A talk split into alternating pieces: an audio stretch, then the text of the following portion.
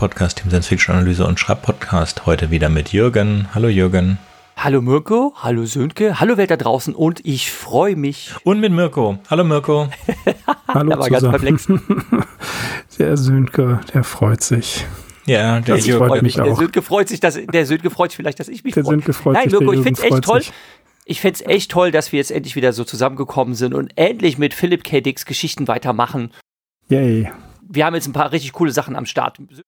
Ja, ich bin gerade fertig geworden und habe ich noch die Küche gemacht und jetzt habe ich mich hingesetzt, einen Tee getrunken und jetzt fangen wir an. Wir haben euch wieder sechs Kurzgeschichten mitgebracht von Philipp K. Dick. Wir befinden uns im Jahr 1954 immer noch.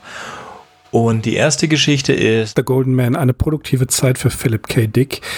Die Geschichte fängt so an, dass ein Vertreter Leute in einem Restaurant fragt, in welcher Stadt er sich befindet. Diese Stadt nennt sich Walnut Creek. Er zeigt einem Mann, mit dem er sich unterhalten hat, beiläufig ein Foto von einer Frau mit acht Brüsten, aber dieser Mann ignoriert es angewidert. Aber es gibt da einen Bauern, der etwas mehr Interesse zeigt. Und beide, sie besprechen äh, Dinge über ein sogenanntes DCA-Lager in Denver, denn in diesem DCA-Lager werden Mutanten bis zu ihrer Einschläferung untergebracht. Wir erfahren später, was es damit auf sich hat eine Kolonie, beziehungsweise sie diskutieren die Mutantenarten, die in den letzten Jahren entdeckt worden sind. Da gibt es zum Beispiel eine Kolonie, die sich seit 40 Jahren in Kohlegruben versteckt hat. Eine andere Art von Mutanten kann den Geist kontrollieren. Und diese verschiedenen Mutanten tauchen eben nach dem Krieg auf, der die Erde verwüstet hat. Ein Teil der Wiederaufbaupläne der Menschheit bestand darin, diese Mutanten aufzuspüren und eben zu euthanasieren, zu töten. Und die Regierung hat sich bei ihrer Aufgabe als äußerst effektiv erwiesen.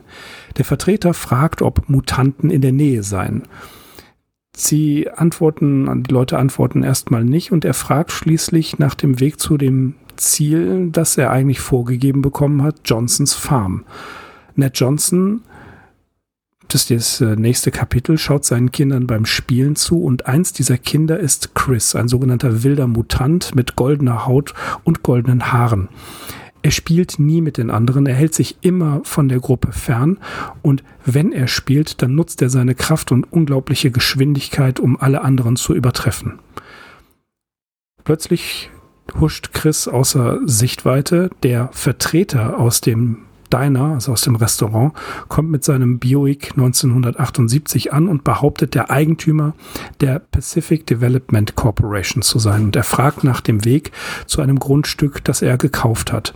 Also er gibt vor, sich für das Grundstück zu interessieren. Johnson teilt ihm nach Einsicht in die Urkunde mit, dass das Land 50 Meilen entfernt sei und Baines, so heißt der Vertreter, bittet um eine Erfrischung. Johnson bereitet sie vor und tröstet seine Tochter, die ein bisschen Angst bekommen hat, dass der Mann bald weg sein wird.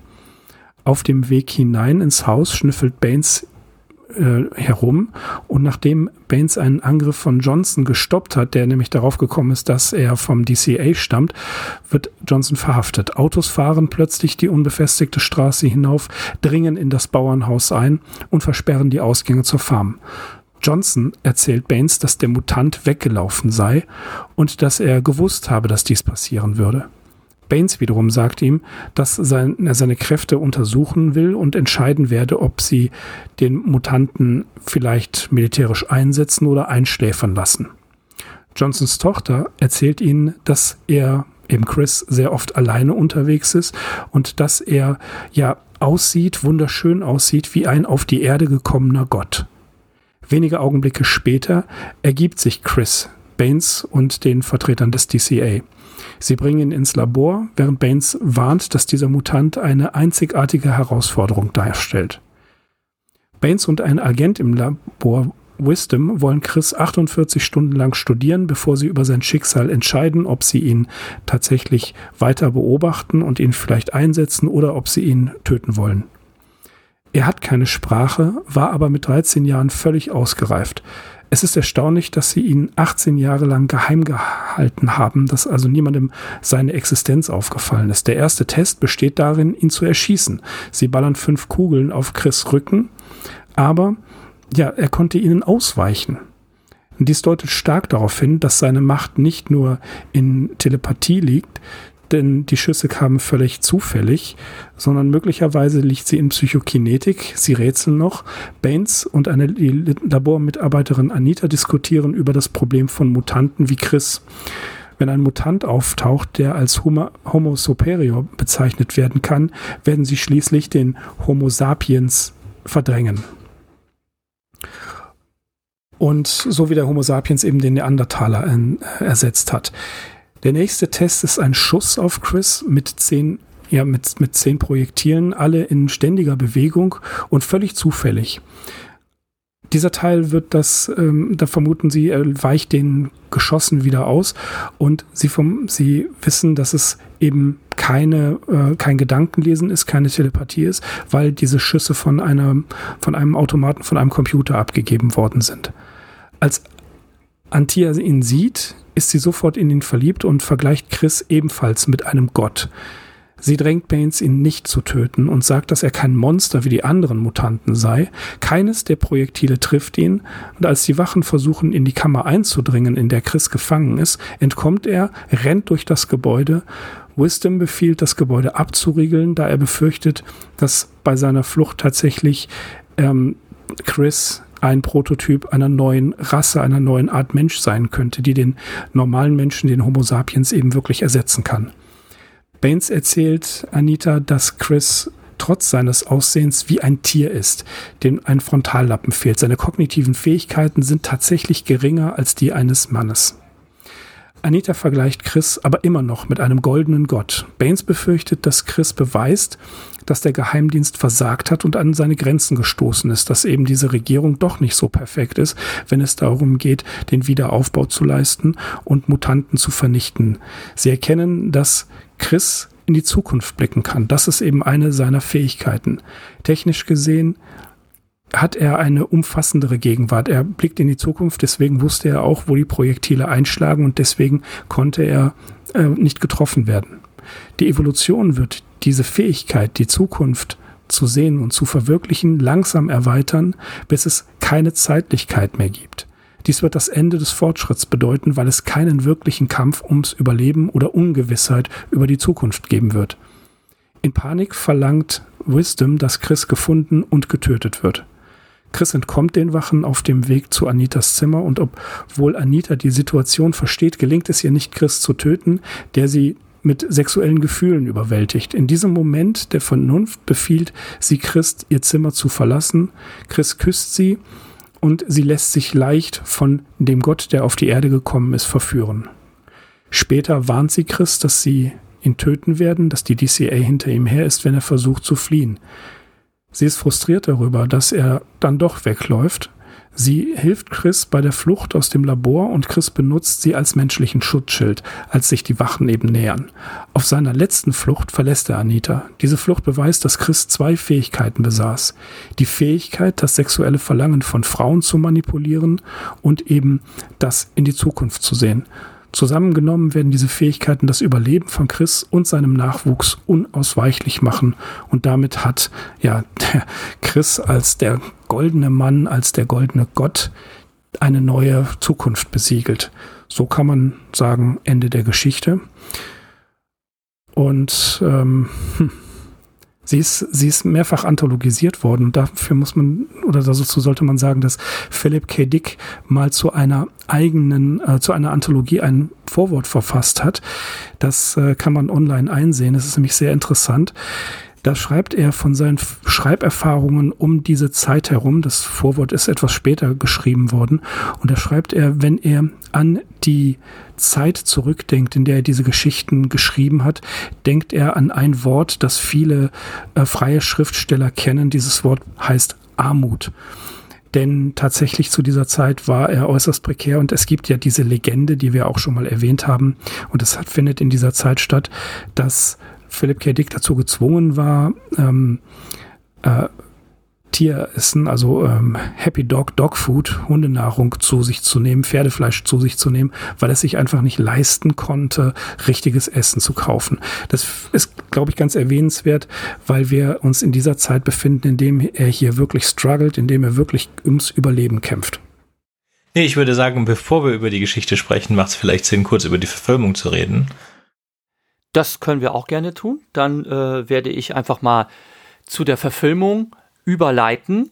Tatsächlich ist der Goldene Mann erstaunlicherweise auch adaptiert worden zu äh, einem Film. Auch ähm, wurde das Drehbuch geschrieben von Gary Goldman, der verantwortlich zeichnet für beide Total Recall Filme und auch für Minority Report. Und dann hat er im Jahr 2007 äh, unter dem Titel Next mit Nicolas Cage in der Hauptrolle äh, diese Adaption der Kurzgeschichte verwirklicht.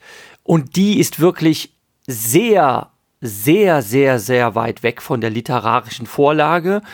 Das Einzige, was übrig geblieben ist, dass wir halt einen, nennen wir es mal, Mutanten haben mit eben dieser Superpower in die Zukunft zu sehen, wobei genau genommen er zwei Fähigkeiten hat. Nicht die, das unwiderstehliche Charisma den Frauen gegenüber, sondern ähm, ähm, im Englischen wird es genannt äh, Precognition, also in die Zukunft sehen können und Clairvoyance, ähm, dass er also auch eine, ähm, eine Wahrnehmung hat, was äh, an anderen Orten gerade gleichzeitig geschieht, sofern es mit ihm zu tun hat. Also wenn äh, zum Beispiel er von einer, also die Hauptfigur heißt auch Chris, gespielt von Nicolas Cage, wenn er zum Beispiel von einer Überwachungskamera äh, erfasst wird und jemand gerade das ähm, äh, den Videofeed dieser Überwachungskamera sieht und er in dem Video zu sehen ist, dann blickt er in die Kamera. Also er weiß, dass er zum Beispiel beobachtet wird gerade. Und das ist auch eine außersinnliche Fähigkeit.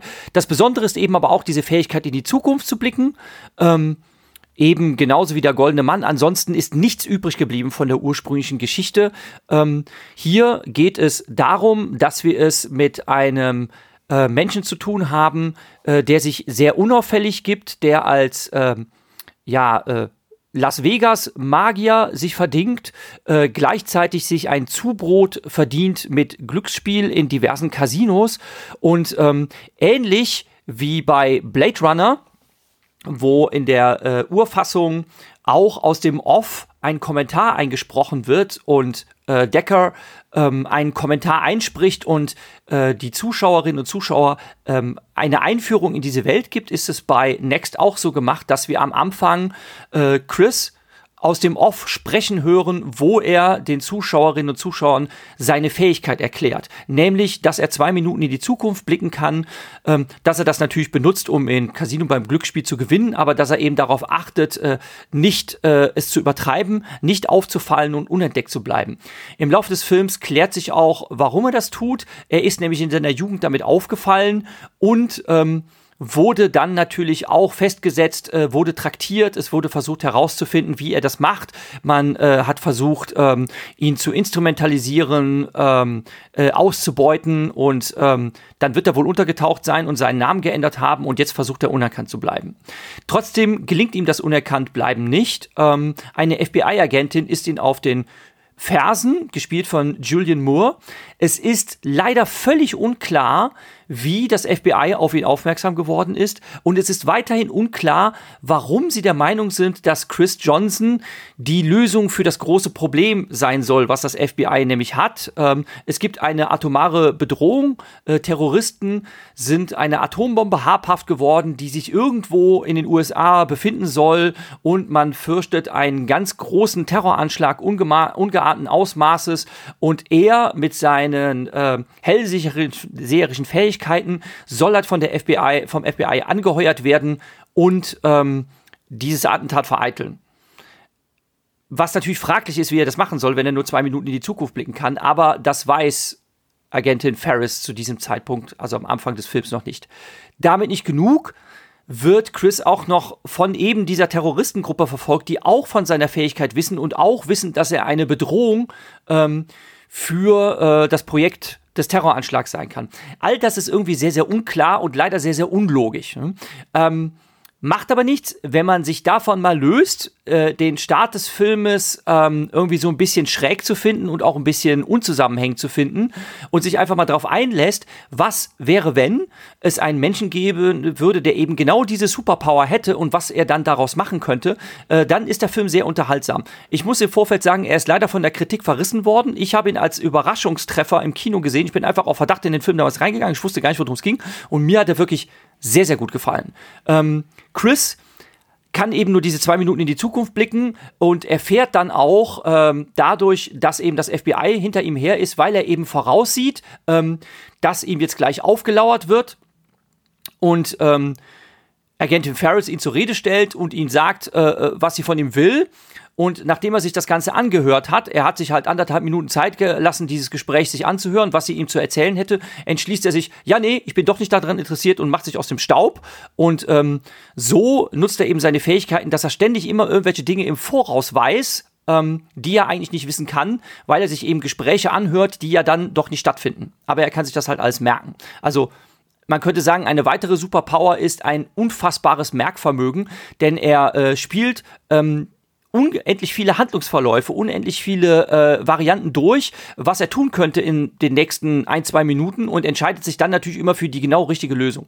Wir äh, sehen im Laufe des Films auch auch eine ähnliche Szene, ja, ich, ich erzähle jetzt nicht den ganzen Film, ich möchte nur ein paar Details noch nennen. Wir sehen im äh, Laufe des Films noch ein paar ähnliche Szenen, wo er zum Beispiel auf einen Schützen zuläuft, der, ähm, der ständig versucht, den niederzuschießen und äh, auf magische Art und Weise kann er den Kugeln halt ausweichen. Das ist auch von der Geschichte entlehnt. Hm? Und wie der Film ausgeht, lasse ich jetzt mal weg. Wie gesagt, ich fand den eigentlich recht unterhaltsam. Aber damit lassen wir okay. es sein. Ähm, wie wird das gemacht, dass er diese verschiedenen Möglichkeiten durchgeht? Weil das war eine der Szenen, die ich ganz nett fand in der Kurzgeschichte. Ja, genau. Also genau, wie das, wie das gemacht wird. Ähm, man sieht tatsächlich äh, in Sekundenschnitten ähm, verschiedene Szenen. Also er, ähm, äh, man sieht bestimmte Handlungsverläufe und dann wird die Szene zurückgesetzt und man sieht die Szene nochmal von Anfang, aber sie nimmt dann einen anderen Verlauf und einen dritten und einen vierten Verlauf. Und das fand ich eigentlich ziemlich cool gemacht, weil man das als Zuschauer äh, sofort schnallt, was da passiert. Er äh, er geht einfach im Kopf verschiedene Varianten durch. Und ähm, äh, da vielleicht noch so ein kleines Bonbon, was ich äh, spoilern möchte. Ähm, er, ähm, natürlich gibt es auch eine weibliche Nebenrolle, äh, die natürlich hübsch anzuschauen ist und natürlich verliebt er sich in sie. Äh, und um diese Frau für sich zu gewinnen, sie wird von Jessica Biel gespielt, ähm, äh, er, er lauert ihr in einem Diners auf, weil er eine Vision hat, äh, wann um welche Uhrzeit er ihr begegnen wird.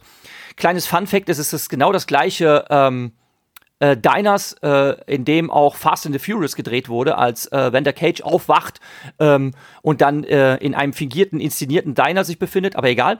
Also er laut ihr in diesem Diners auf und irgendwann kommt sie halt rein und dann setzt sie sich an einen Tisch und er, er spielt verschiedene Varianten durch, wie er sie dann ansprechen will und alles scheitert. Also er blitzt immer wieder ab.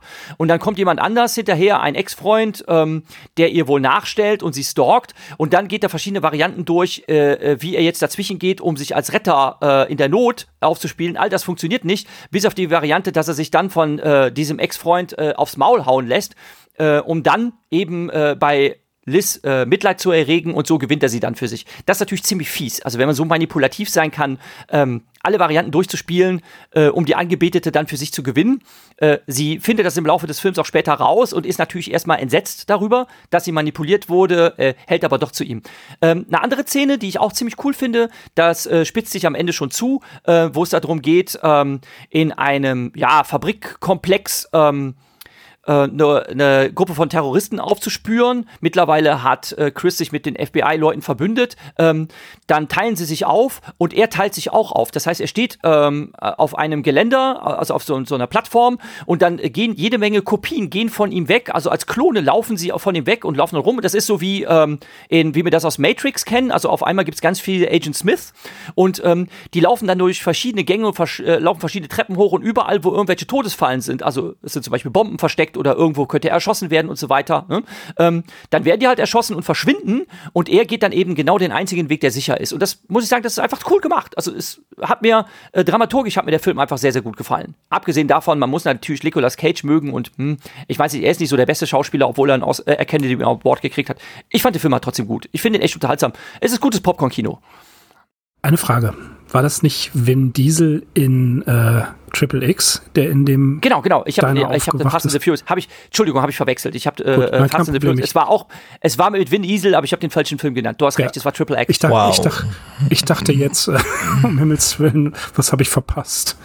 Ich, ich, In meinem ich, Alter passiert das. äh, ich kann beide nicht glauben, dass ihr die Filme geguckt habt. Aber okay. ja, nur die Echt? ersten. Nur jeweils den nur jeweils den ersten. Wie Triple X sagt, hey, je, ich stehe auf so einen Scheiß. Okay, gut. Mhm. Ähm, ich habe gedacht, also die, die, wir haben ja mehrere Akte in diesen oder mehrere Teile in dieser Kurzgeschichte. Der Anfang in dem Diner ist sehr schön, dann ähm, das auf der Farm ist ganz nett, und dann die die die die die die Szene in der in der Zelle und dann ist er aus der Zelle raus. Okay, fein und dann kommt dieser Monolog und dieser Monolog ist sehr schön geschrieben und dann dachte ich jetzt ist auch genug. Ja, jetzt äh, den Rest brauche ich nicht. Und dann ging es aber weiter. Und dann dachte ich, oh Gott. Und dann war, kam dann diese Szene mit der, mit der Anita, die ja eine so hochgestellte und intelligente Frau ist, dass sie, Mhm. ja, dass sie ihm so total verfällt und dann dieser Sex und dann ist sie am Ende auch noch Finde ich schwanger. auch, finde ich auch total doof, finde ich auch total Ja. doof. Und da sind aber nur recht. zwei das, da, Sachen. Damit hat das versaut. Naja, ist es einfach, ist mehr so gestreckt. Es ist ja mit eineinhalb Stunden ziemlich lang, kurz, also wenn man sie anhört, ziemlich lange Kurzgeschichte.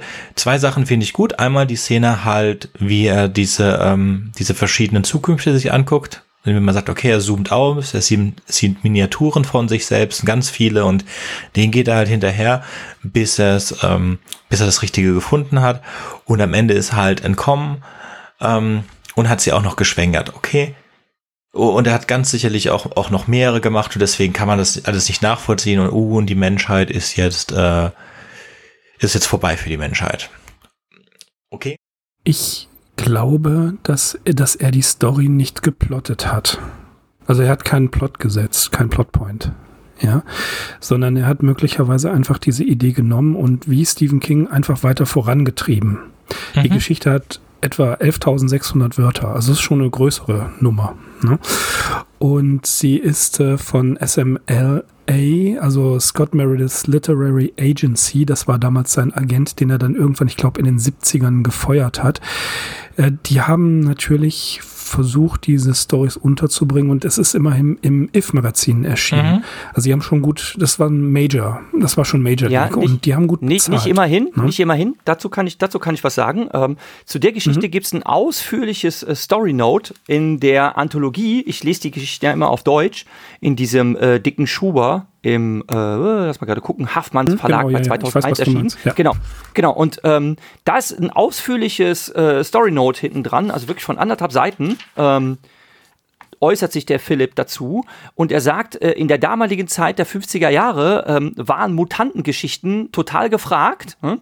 ähm, aber sie mussten immer zwei Kriterien erfüllen. Erstens, Mutanten sollten immer gut dargestellt werden und zweitens sollten sie immer die Zügel fest in der Hand halten, so hat das formuliert. Also, dass Mutanten immer so die Retter der Gesellschaft sein sollten. Ähm, irgendwie seltsam. Also das war damals wohl sehr en vogue und er hat sich dagegen bewusst gesträubt.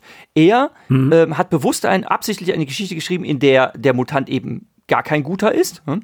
und ähm, dass er äh, ähnlich wie ein äh, Dieb einem in den Rücken fällt hm? und eben nicht äh, zum Wohle der Menschheit agiert und auch nicht die Zügel in der Hand hat und ähm, Ja. das hat ganz großen Ärger ausgelöst hm? und ähm, dann hat er sie halt im If-Magazin platziert und war da auch sehr froh drüber, denn das If-Magazin, schreibt er auch noch, äh, war damals sehr beliebt, weil er auf gutem Papier und schöne Illustrationen äh, und so weiter. Aber er hat damit eigentlich ähm, seinen Hauptannehmer, äh, Abnehmer sehr verbrämt, indem er gegen den, Ja.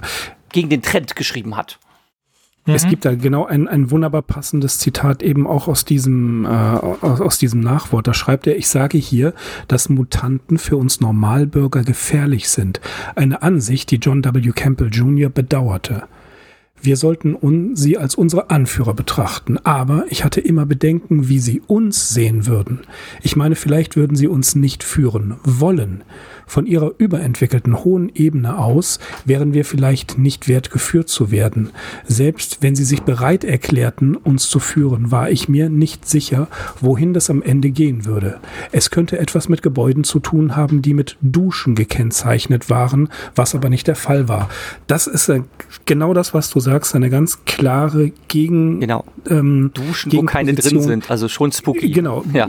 richtig. Und, und, und dann, das, das geht ja äh, schon aus der Übermenschenphilosophie, die sie da kolportiert haben, äh, hinein genau, dass dieser Übermensch eben kein Übermensch sein kann oder sein muss, dass er tatsächlich entweder gar kein Interesse an uns hat oder uns loswerden will, ja, die normalen Menschen, ähm, aber genau das Gegenteil. Also eben nicht diejenigen, die uns retten werden, sondern diejenigen, die uns ja überrennen werden eines Tages. Hm. Ja, ähm, es gibt eine ganz tolle, es gibt eine ganz, ganz tolle Trilogie, die habe ich bei der äh, 50. Äh, Jubiläumssendung, habe ich die angepriesen, und zwar die Brilliant Saga von Marcus Seckey.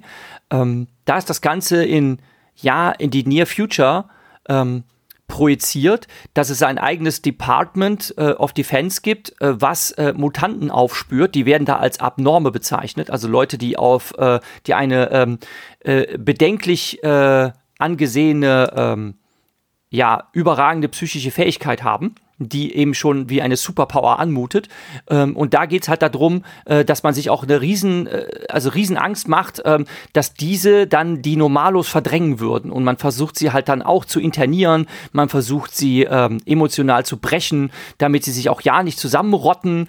Ähm, und das ist äh, sehr, sehr gut ausgeklügelter und sehr gut durchdachter ähm, Roman, also ein Dreiteiler. Der erste Teil heißt Die Abnormen.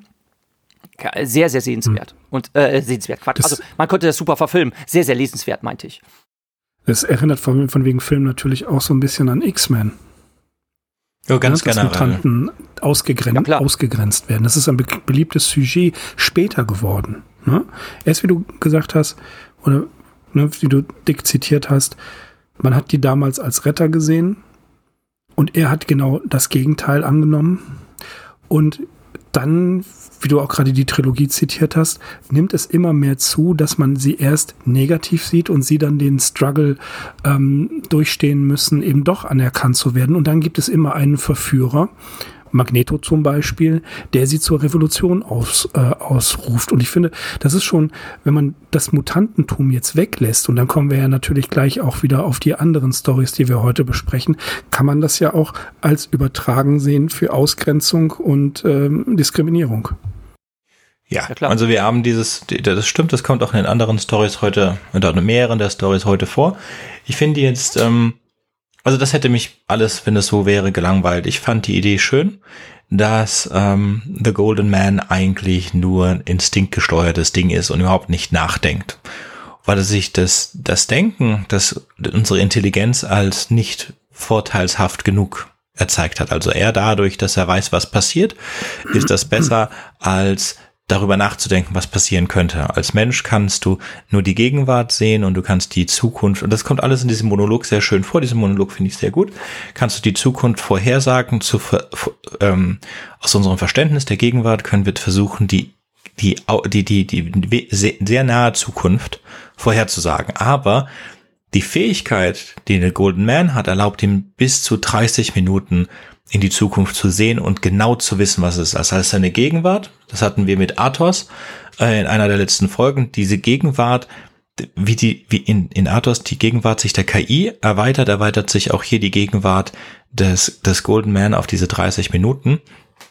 Äh, und wie gesagt, ich hätte das da jetzt gelassen mit dem, mit diesem Monolog, weil alles, was danach, also auch wenn diese Idee mit der Schwangerschaft und dieser zweiten Superpower schön ist, ich glaube, ich hätte das wirklich gestrichen, hätte diese, hätte ihn irgendeine andere, hätte diese, diesen ganzen Golden Dings da nicht gemacht, weil es gibt da so ein paar bittere Geschmäckle. Also zum einen sind seine Geschwister kurz davor, Frauen zu werden und dann wird er eingebuchtet und äh, dann schwängert er wirklich alles, was ihm in den Weg kommt. Schwierig. Ich finde, ich finde die Ironie dabei ja, dass der Homo superior, von dem sie ihn, ihm vermuten, wie du gerade sagtest, instinktgesteuert ist und nicht intellektgesteuert. Das genau. würde man ja gar nicht vermuten. Ne? Genau, das finde ich schön. Das ist das, was mir sehr gut gefällt. Auch, wie gesagt, diese ganzen anderen Gedanken, die der Monolog sind, finde ich sehr schön, sehr nachdenkenswert. Erinnert mich an einen Film in den 90ern. Ich glaube, Jürgen kennt den. Evolution heißt der. Da ist ein, ähm, leider ist das aus der CGI-Hölle, ähm, ein Meteorit ist auf die Erde geflogen, äh, gefallen und alles, was sich in der Nähe des Meteoriten beginnt, äh, durch die Strahlung des Meteoriten gibt es extrem starke Evolution. Und, David äh, Duchovny, ne? Und, genau, mit David Duchovny und, und, David Duchovny, ja. Und mit, mit, und der andere, der mit, Stifler gespielt hat, dessen Namen genau, ich nicht gemerkt habe, der Schauspieler. Genau, der, der Stifler. und dann noch jemand anders, genau. äh, egal. Also ja. ähm, mit ein paar Schauspielern, die in Fernsehserien gespielt haben und das deren einziger größerer Film. Aber am Endeffekt ist halt, äh, werden diese Evolution wird super gecharged durch etwas. Und anstatt dann, dass irgendetwas hyperintelligentes dabei rauskommt, kommt eine Amöbe bei raus. Eine gigantische Amöbe. Weil wenn es hart auf hart kommt, ist halt das Einfachste das, was am längsten überlebt. Und auch das ist da ein schöner Twist und genauso hier ist das auch so ein Twist. Wenn du weißt, was in der Zukunft passiert, musst du nicht drüber nachdenken. Das ist ein nicer Twist. Den mag ich. Und auch diese Idee dann, dass sie werden ja sich weiterentwickeln, bis sie dann halt zu einer dieser Stillstandrassen kommen, in dem das gesamte Leben einem klar ist bis zum Tod. Wissen sie, was passiert und es gibt nichts mehr, keine Überraschung mehr, absoluter Frieden und so weiter. Das finde ich nett. Diese, diese Angst, dann dieses Wir gegen dir Dings da, ja, das finde ich eher langweilig. Aber okay, wie gesagt, mir ist ganz, also ich hätte den, den Titel geändert, ich hätte diese, dieses goldene Ding entweder, äh, es ist auch so ein krasser Gegensatz halt zu den ganzen anderen Deviants, die alle so schlimm aussehen mit den acht Brüsten und die, alle anderen sehen ja auch ganz gewaltig schlimm aus und er ist als einzigster, sieht gut aus. Hätte ich weggelassen und dann das ganze Ende halt auch. Auch wenn ich diese mit der, mit der Schwangerschaft den Twist eigentlich ganz nett finde, aber sie hat so viel schon verloren eigentlich an, sie ist überhaupt nicht likable und ähm, dadurch, dass sie weiß, dass was sie tut, also wenn er wenigstens, äh, sie bezeichnet das ja wie, wie ein V in der, im, der, im Tierreich und wenn er wenigstens irgendwelche ähm, psychischen Fähigkeiten hätte, der das machen, die, oder also es ist einfach so schlecht. Ja, und aus diesem ganzen Teil sind halt nur zwei Szenen gut. Das direkte Ende, die letzten zwei Sätze und wo er im Schrank sitzt und alle möglichen Zukünfte durchguckt, wie er dann da rauskommt. Und sie dann entscheiden, die einzige Möglichkeit, wie er da rauskommt, ist, dass sie ihn rausbringt. Und auch da, er tut ja gar nichts wirklich. Und dass sie wirklich vor einer Person steht, von der sie weiß, dass das eigentlich nur eine Maschine ist, beziehungsweise ein instinktgesteuertes Ding, und sie versucht trotzdem mit ihm zu reden. Ob, und sie soll intelligent sein. Ah, ach, nee. Nee. Dann lieber irgendwelche Pheromone. Hätten sie gesagt, oh, er, äh, das sind irgendwelche komischen Pheromone und, und dadurch trickt er sie, dann, dann das wäre halbwegs noch akzeptabel gewesen. Aber so, naja. Mich verblüfft es halt, dass sie dass es Ideen, dass sie Ideengeber für so einen äh, schön unterhaltsamen Film war, aber bei dem halt wirklich nichts mehr übrig ist, außer eben diese Frage, was wäre, äh, wenn ein Mensch wenige Minuten in die Zukunft blicken könnte. Ähm, ja, also äh, es steht halt im Vorspann based on The Short Story The Golden Man bei Philip K. Dick und dann denkt man sich so, huh, man hätte das fast schon, man hätte das fast schon weglassen können, denn das ist wirklich, ähm, er kann ja noch nicht mal eine halbe Stunde in die Zukunft blicken, sondern nur zwei Minuten und sonst was und sonst ist nicht gar nichts übrig geblieben von der ursprünglichen Geschichte ne? und dann. Ja, aber dass dich das wundert, dass dich das wirklich hm. wundert nach Total Recall und nach ja. Payback und nach Minority Report. Also die kommen ja alle später, aber du kennst sie mhm. ja schon und du kennst die Kurzgeschichten. Warum wundert es dich dann, dass das mit Golden nee, Man die, Nein, die Kurzgeschichte, na pass auf, die Kurzgeschichte, also ähm, Remember It For You Wholesale äh, kenne ich durch dich, weil wir da in dem eine eigene Folge gewidmet haben. Äh? Eigentlich sind wir bei der, glaube ich, sind wir bei der schon vorbeigekommen? Ich glaube noch nicht. Äh? Ähm, nein. Und äh, Minority Report habe ich tatsächlich immer noch nicht gelesen, die zugrunde liegende Geschichte. Ähm, wir hatten dann, ähm, der Plan hatten wir, ähm, äh, wie hieß das nochmal? The The Adjustment Bureau oder so mhm. hieß die Geschichte. Ne? Ähm, ja, mhm. da ist ja zum Teil, also da ist ja, da sind ja wenigstens noch Zusammenhänge, ne? aber hier ist wirklich so wenig übrig geblieben. Ne?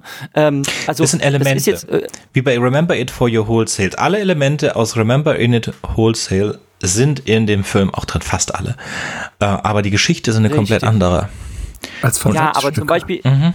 Aber hat äh, Schwarzenegger zum Beispiel war total begeistert von der Geschichte ähm, mit diesem mit diesem Verkaufsgespräch und äh, die wollte er halt unbedingt auch so drin haben im Film und das ist ja dann auch relativ nah dran. Ne? Äh, klar, andere Sachen sind äh, sind abgeändert worden und so weiter und äh, der Twist, dass das vielleicht alles ein Traum ist, äh, das ähm, ist auch vielen Zuschauerinnen und Zuschauern entgangen. Ähm, in der vermurksten, verwursteten Version mit Colin Farrell ist das auch nur ganz am Schluss angedeutet und auch nur, wenn man den Director's Cut davon sieht. ne? Äh, in der anderen gekürzten Fassung fehlt das auch noch. Da, da ist der Twist überhaupt nicht mehr zu erkennen, dass das vielleicht alles Einbildung sein könnte. Ähm, aber noch einmal, bei dem Film Next ist wirklich so gut wie gar nichts mehr übrig geblieben. Also man, man kann noch Ja, nicht mal erkennen. Also man kann doch nicht mehr erkennen, dass das irgendwas mit der Philipp K. Dick Geschichte zu tun hat, außer dass da jemand halt auch in die Zukunft blicken kann. Aber naja, äh, die Fähigkeit in die Zukunft zu blicken, das hat man in anderen äh, Science-Fiction-Serien oder, oder Geschichten auch gehabt und dann führt man das auch nicht auf Philipp K. Dick zurück. Also das ist irgendwie Aber schau erstaunlich. doch bitte mal, was, was Blade Runner für ein Erfolg war, was Total Recall in der Schwarzenegger-Version für ein Erfolg war. Wenn du dann auch nur im entferntesten irgendwie zitieren kannst, das ist Philip K. Dick, machst einen Bepper drauf, also einen Aufkleber, ist genau das gleiche Phänomen wie bei Verfilmungen von Lovecraft. Schreibst du drauf based on Lovecraft Ja. und schon springen alle drauf an. Oder überleg mal, heute war, glaube ich, heute vor 50 Jahren, also wir, ich rede jetzt vom 20. Juli, ja, heute vor 50 Jahren ist Bruce Lee verstorben, meine ich, ja, genau. So, und er hat viereinhalb Filme gedreht und 500 Bruce Ploitation Filme sind gedreht worden. Die sahen alle aus wie Bruce Lee, fürs ähm, westliche Publikum sowieso. Und dann packst du das drauf und dann kannst du machen, was du willst. Die Leute kaufen es trotzdem. Und so ähnlich ist es jetzt bei, bei dieser, bei dieser Verfilmung auch gewesen, die ich übrigens bis heute komplett verdrängt hatte. Ich habe sie gesehen und ich konnte mich nicht mehr daran erinnern, dass ich sie gesehen habe. Mhm, und ich habe sie noch nicht gesehen. Aber man kann das auch sagen, generell IP, also Intellectual Property, das ist, ähm, wie Mirko schon sagt, das ist eigentlich ein Garant, dass Leute in irgendwas reingehen, weil kenne ich. Und das sieht man auch bei Hasbro, also zum Beispiel Battleship zum Beispiel. Ich habe den ganzen Film ja auch geguckt und dann ganz am Ende kommt diese Anspielung auf das Spiel und auch da musste ich daran erinnert werden, dass das Spiel ist. Ähm, dass sie also wirklich dieses Spiel Battleshiffe versenken mal verfilmt haben als einen Science-Fiction-Film. Und ich habe dann nur den Trailer gesehen, bin reingehabt und wusste nicht, dass Schiffe versenken im Englischen Battleship. Ach, so ein Schrott. Aber egal, genau da funktioniert es äh, genauso Transformers oder Barbie oder whatever. Das ist halt IP. Und wenigstens haben sie ihn ja bezahlt. Für Terminator hat Harlan Ellison ja nichts bekommen, hat aber dafür gesorgt, wenigstens, dass sein Name äh, da vorkommt, weil seine Geschichte, The Future Soldier oder The Soldier, glaube ich, hat viel mehr mit Terminator zu tun als The Golden Man mit Next. Ja, Es gab äh, eine Anekdote, wie ähm, Philip K. Dick, ein paar Freunde und Harlan Ellison in äh, Los Angeles unterwegs waren. Und Harlan Ellison ist dann in einen seiner Spezialbuchläden gegangen und hat die Leute die ganze Zeit darauf angetextet, I am the Harlan Ellison. Ne? Und dann hat Philip K. Dick ihn rausgeschleift und fast verprügelt. Das mir zu Harlan Ellison ein. ja, das waren schon eine Marke. Der Okay, Sci-Fi-Guy. Ja, okay. ja. dann wollen wir mal äh, zur nächsten Geschichte, nachdem wir schon fast eine halbe Stunde der geplanten Stunde mit der ersten Geschichte verbraucht haben. The Turning Wheel. Wir befinden uns in der Zukunft.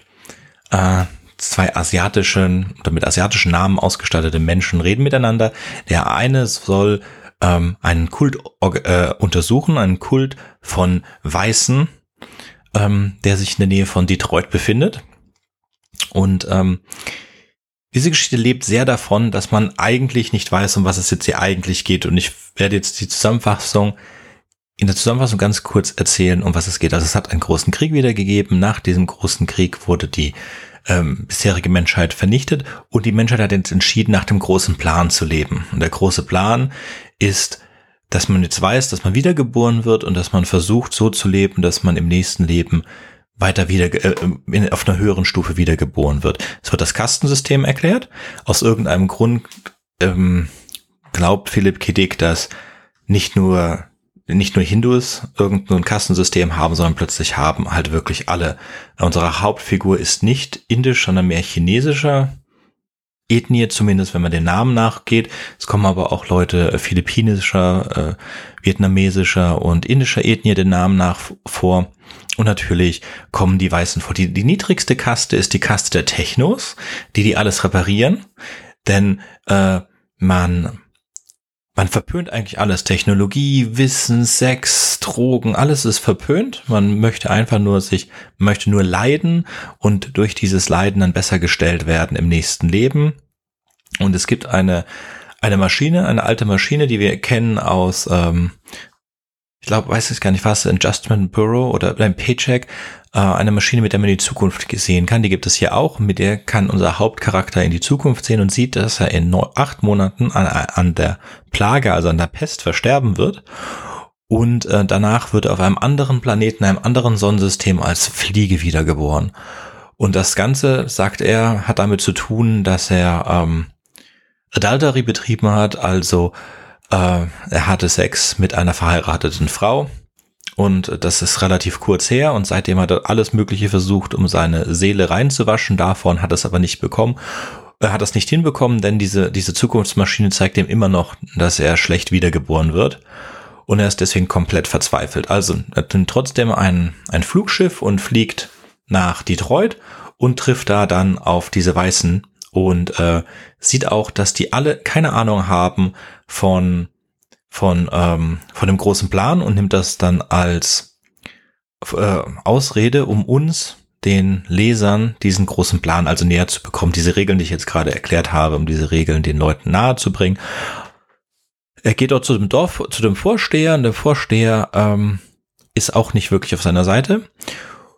Und auf dem Weg als zurück zu seinem Schiff, wo er fliehen muss, sieht er ein, ein Mädchen, polynesischer Herkunft seiner Meinung nach und da geht ihm wieder die Hutschnur, also er will eigentlich schon wieder äh, sein, sein, seine Wiedergeburt äh,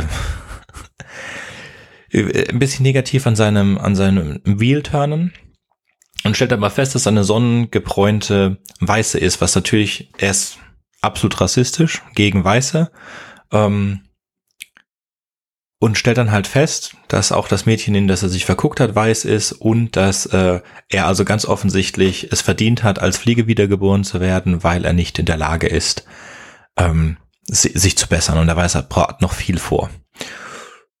Man erfährt dann, dass die Technos einen Umsturz planen. Ja, was auch wirklich nicht sehr schwer sein kann, da die hohen Kasten. Die höchste Kaste ist die Kaste der Baden, also der Sänger, dann kommen die Poeten und so weiter. Und die niedrigeren Kasten sind Soldaten, Arbeiter, Bauern und ganz unten die Leute, die sich um die Technik kümmern. Und die brauchen aber noch sechs Monate. Und sie äh, schaffen es dann am Ende, sich mit unserem, äh, mit unserem rassistischen Point-of-View-Charakter etwas auszudenken. Und ganz am Ende erfahren wir, dass der Twist ist, Sie haben ihm etwas gegeben. Und zwar haben sie ihm einen, einen, einen Rosenkranz gegeben und haben die Perlen in dem Rosenkranz ausgetauscht und die Perlen in dem Rosenkranz sind Penicillinpillen. Und da die Pest eine bakteriell übertragene, also eine Bakterienkrankheit ist, kann, wird er also nicht in acht Monaten sterben, sondern kann sich gegen den Plan wenden und hat dann länger Zeit, seine Seele zu reinigen. Ich weiß zwar nicht, wie das funktionieren soll, wenn man sich gegen seinen eigenen Tod wehrt aber ähm, das ist der Twist. Und ist ganz nett. Also ist, ist, ist interessant, weil man ihr folgen muss, der Geschichte. Es ist eine interessante Zukunft. Ich fand sie so mittel. so mittel bis gut. Ja. Mhm. Auch von 54. Und auch wieder, hier kann jemand in die Zukunft gucken. Ähm, also du, ich finde, du verfremdest die, die, du verfremdest die Geschichte so ein bisschen. Ähm, nicht, nicht vom, vom eigentlichen Plot. Aber es ist jetzt irgendwie völlig unverständlich, warum er sich am Ende mit den Technos zusammentut. Er ist halt verzweifelt ähm, und er ist umso verzweifelter, weil er irgendwie feststellt, ähm, dass, dass er da in einen Abgrund der, der Ungläubigen abgetaucht ist. Er soll da eigentlich nur nach dem Rechten sehen, quasi wie so eine Art Inquisitor. Ähm, und äh, er ist einfach einer, einer, einer Übermacht der Unwissenheit, der Irreligiosität ausgesetzt und er ist da völlig entsetzt ne? und ähm, äh, und dann eben zum Schluss, als er davon, damit konfrontiert wird, dass er seiner Wollust doch nicht widerstehen kann und dann auch noch auf eine Weiße reingefallen ist. Ne?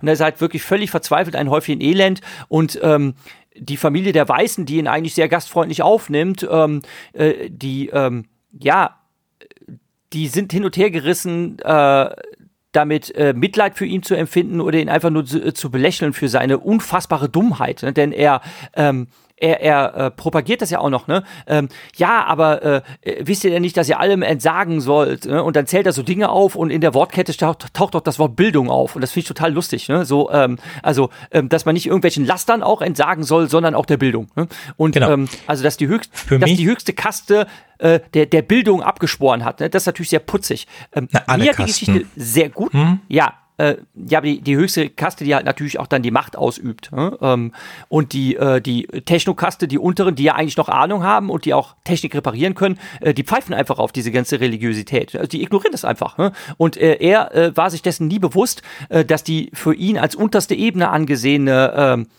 ja, Bevölkerungsgruppe eigentlich diejenige ist, die noch die, die Macher sind und die irgendwie das Schicksal noch in der Hand nehmen können. Also die, das Ganze ist ja auf den Kopf gestellt. Und ich fand die Geschichte sehr, sehr gut wegen des Worldbuildings, wegen der vielen Details, wegen der vielen Einfälle und weil man da wirklich schön an die Hand genommen und in so eine ganz andere Welt entführt wird, ähm, wo ich mir dachte, boah, das könnte man, das könnte man auch ganz toll filmisch adaptieren, weil sie so, weil sie so detailreich ist. Da könnte man ganz tolle Story zu machen, ganz tolle Serie draus machen, indem man verschiedene Episoden nee, also, äh, aus den verschiedenen Kasten. Doch, ich finde, das könnte, könnte man. Ja, machen. ja und nein. Also es ist ein ganz tolles Worldbuilding, keine Frage. Ich wollte das aus der Zusammenfassung großteils raushalten, weil das ja eine große Interpretationsgeschichte ist. Ähm, wir haben eine zwiegespaltene Figur in dem einen, was er sagt und glaubt zu denken. Er denkt, er sei auf dem richtigen, ähm, auf dem richtigen Weg weil er verfolgt ja nur den Plan. Und der Plan ist halt genau das, du wirst immer höher wiedergeboren. Was nicht klar ist, was er nicht sagt, ist, was ist das Ende? Ja, er ist Bart, das ist die höchste Kaste, was ist das Ende, was, was kommt danach? Was für mich nicht klar ist, dass so Adultery, okay, es kann natürlich sein, es kommt aber nicht drin vor, dass je höher du bist, je niedriger äh, je kleiner der auf äh, die die die die die jetzt zuwiderhandeln gegen den Plan, je höher ist der Schritt nach unten. Das kann natürlich sein. Das heißt, wenn jetzt ähm, äh, ein, ein Arbeiter oder ein Krieger Adultery oder ähm, wie heißt das, Ehebruch betreiben würde, dann wäre das nicht so schlimm. Aber wenn das jetzt jemand von den einen der zwei höchsten Kaste ist, dann stürzt man komplett alle Kasten runter, bis dann auf sogar, auch bei den Lebewesen, auf ein Lebewesen, das nicht mal im selben Sonnensystem existiert. Ja. Genau, weil die Tugendhaftigkeit der, der obersten Klasse gewahrt werden muss. Genau, also das ist, kommt jetzt mhm. nicht so. Es sind so ein paar Sachen, die nicht ganz zusammenfassen, die man auch besser äh, aus hätte arbeiten können. Ganz generell, das Worldbuilding, ja, ist klasse. Den Twist am Ende finde ich, wenn man nicht lange drüber nachdenkt und wenn man es dann zur Seite legt, nett. Ähm, was ich schön finde, ist halt, dass die, also die Technos können ja nicht widersprechen, dass offensichtlich dass das Wheel oder der Plan existieren. Sie sagen dann aber etwas, was sehr nett ist und was auch die Meinung von ihm dazu ändert, ist, ja, woher weiß er denn, was der Plan für ihn vorsieht? Und das weiß er ja. Er weiß, was der Plan für ihn vorsieht. Denn offensichtlich hat er ja was gemacht, sonst würde er nicht als Fliege wiedergeboren werden. Und dass er das, dass er da gleich so einfach drauf einsteigt, das ist dann für mich nicht ganz nachvollziehbar. Es ist schon, also, die, die Technos interessieren sich nicht für den Plan, sie interessieren sich fürs Hier und Jetzt und ähm, auf der ganzen Welt sind, ist die, sind die Technos wieder am Aufbauen der alten Welt. Also es gab diesen ganz oder relativ kurzen Zeitpunkt, was waren es, 200 Jahre oder so, nachdem die alte Welt zerstört worden ist, in denen die Technos die Macht hatten und man jetzt dem Plan folgt. Jetzt haben die Baden die Macht. Es ist nicht klar, wie das passiert ist, aber es ist klar, dass die Technos wieder auferstehen und ähm, die Macht wieder an sich reißen werden und dass sie auch im Großteilen, weil es gibt ja 17-, 18-jährige Kinder, die noch nie irgendetwas vom großen Plan gehört haben. Also es läuft ja schon eine ganze Weile. Also das sind sehr viel, also wie gesagt, wie immer, hm. das Worldbuilding fantastisch, aber es sind sehr viele Plotholes und ich glaube nicht, dass man die stopfen könnte. Dass es, also man könnte sie stopfen in, im Fall wie bei uh, The Man in the High Castle, dass sich das dann auch halt wieder nichts großartig mit der Geschichte zu tun hat, dass man einfach die Welt nimmt und aus der Weltidee irgendwas baut. Da, Jürgen, ja, könnte man eine sehr schöne Weltidee draus machen, aber in der, aus der Geschichte ist es nicht da. Sagen wir, wir nehmen nur die Welt, die ist sehr interessant, aber da muss man viel noch also nachbauen. Plothole ja, sorry, sorry, was du als Plothole bezeichnest, dem kann ich gar nicht folgen. Ähm, denn wenn du jetzt sagst, ja, die folgen halt dem großen Plan und äh, es wird aber nicht erklärt, was ist denn am Ende dieses Plans. Ne? Ähm, aber ich denke, das macht doch äh, diese religiös-fanatische Hauptfigur auch so unfassbar dümmlich. Ne? Also er folgt einem Plan, nur weil irgendeine Maschine ihm erzählt, ähm, du wirst wiedergeboren als Fliegenkreatur.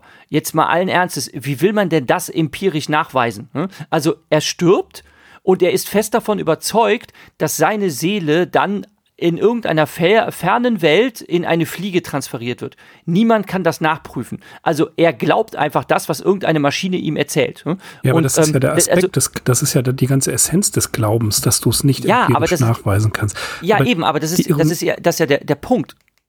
Ja, das, das ist aber doch gerade die Ironie dabei, dass, dass die das durch eine, durch der, eine Maschine, die sie ja eigentlich verdammen, ja, sich manipulieren lassen und keiner weiß, ob diese Maschine wirklich ähm, nicht zufällig irgendwie, keine Ahnung, Kaugummiautomat ist, sondern sie vermuten es einfach, sie sehen etwas und keiner weiß, ob nicht das schon Manipulation im Sinne der religiösen Ausübung ist.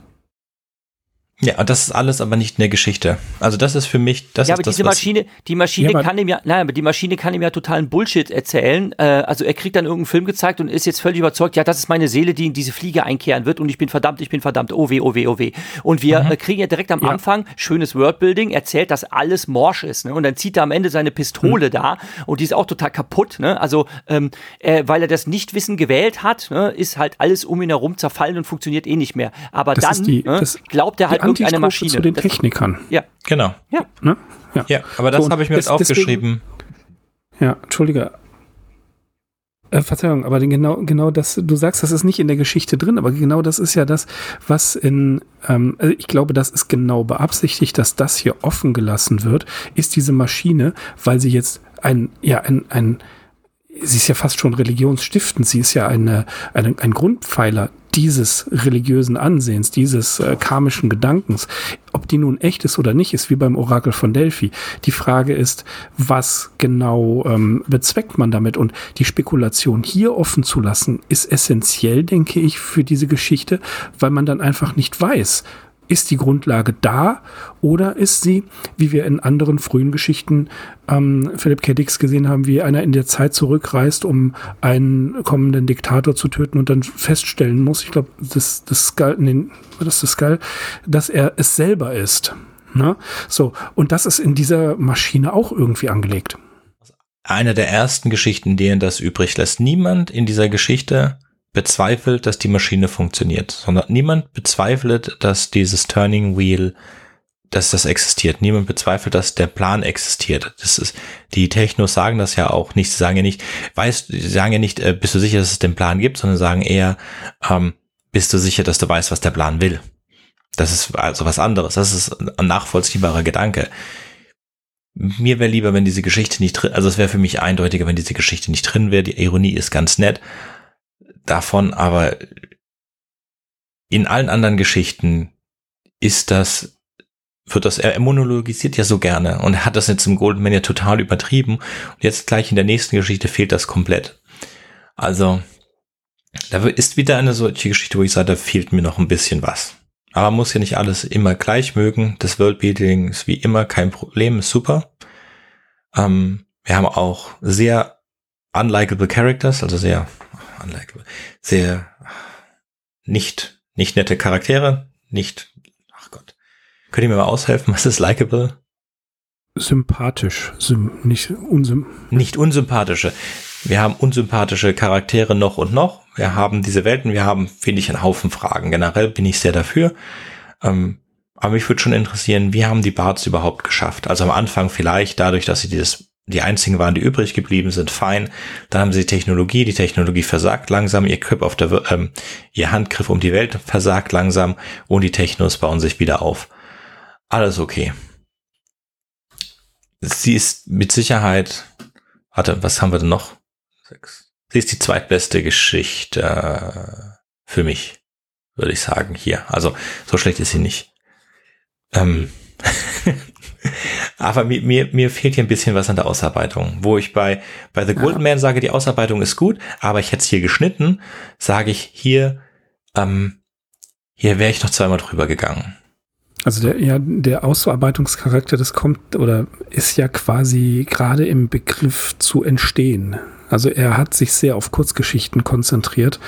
Er hat nicht so viele in Masse hergestellt wie Robert Silverberg zur fast gleichen Zeit, der mhm. 600 Kurzgeschichten geschrieben hat und noch viel mehr, sondern er ist erst so nach und nach drauf gebracht worden. Ich meine auch durch, durch Harlan Ellison oder Van Vogt, ich, ich bin mir da jetzt gerade nicht sicher, aber einer von beiden hat ihm gesagt bei einer Convention, wenn du Geld verdienen willst, musst du Romane schreiben und er hat halt versucht mit Kurzgeschichten sein, äh, sein Auskommen zu machen und deswegen hat er die auch in dieser Zeit, wir sehen es ja, wie viele Geschichten in dieser Zeit erschienen sind, in den 50er Jahren, die massenhaft hergestellt.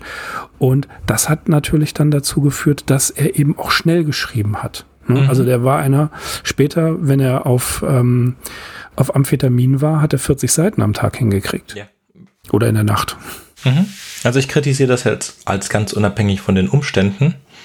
In der Geschichte, also ich sehe das Positive, aber ich hätte sie als Lektor nochmal zurückgeschickt zur Überarbeitung. Ähm, was ich, äh, weiß jemand, wer Elron ist? Ist das Elron Hubbard? Ja, das ist Elron Hubbard, das ist okay. kein Spaß.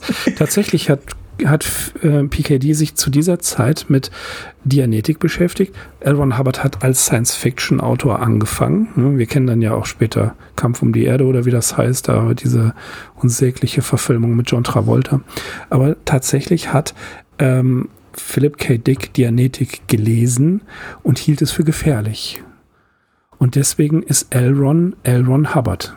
Man könnte da jetzt auch noch eine ganze Menge ähm, herausholen, aber ich kenne mich in Dianetik nicht aus und ich lasse die Finger davon, mhm. weiß aber, dass Elrond tatsächlich auf Hubbard ähm, das ich zurückzuführen schön. ist. Das mag ich.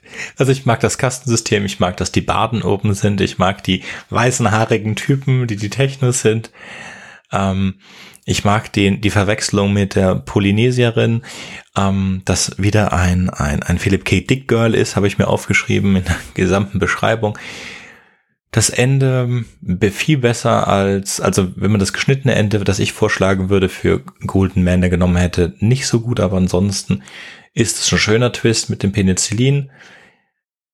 Mir, ich hätte sie gerne ein bisschen weiter ausgearbeitet gehabt, gerade das Ende. Also das Ende, da wir eine Geschichte haben von einer Welt, von der wir nichts wissen und dann langsam in die Welt eingeführt werde, hätte ich gerne wie bei, wie bei Golden Man, bei diesem Monolog, hier auch wieder äh, mehr Auflösung und ein, ein runderes Ende gewünscht, was ich nicht bekommen habe. Aber ja, es geht das viel schlimmer. In den, in den, späteren zahlreichen Romanen ja versöhnt mit. Die, die wir erst einmal müssen wir durch alle Kurzgeschichten durch. Ja, ja, aber ich sag dir, äh, es, es kommt, also dieses Worldbuilding, dass, dass eben solche Plotholes auch ähm, zunehmend gefüllt werden, das kommt dann in den Romanen stärker zum Tragen. Ja, hallo, Stefan hier. Ich habe den Rewrite Podcast damals über eine Folge zu Tales from the Loop kennen und lieben gelernt, bin seitdem als Hörer da geblieben, habe dadurch inspiriert meinen eigenen kleinen Podcast gegründet und habe mich dann einfach dreisterweise eingeladen. Wenn ihr auch mal hier mitmachen wollt, dann schreibt doch einfach eine E-Mail, kommentiert auf YouTube und Co. oder über die Social Media Kanäle.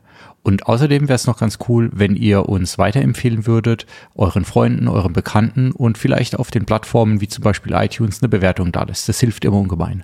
Nun aber zurück zur Show. Gut, Jürgen, magst du weitermachen? Ja, wir haben jetzt knapp eine Stunde für zwei Geschichten gebraucht. Gucken wir mal, wie lang der Podcast wird. Ja. Ähm, wir kommen zur dritten Geschichte.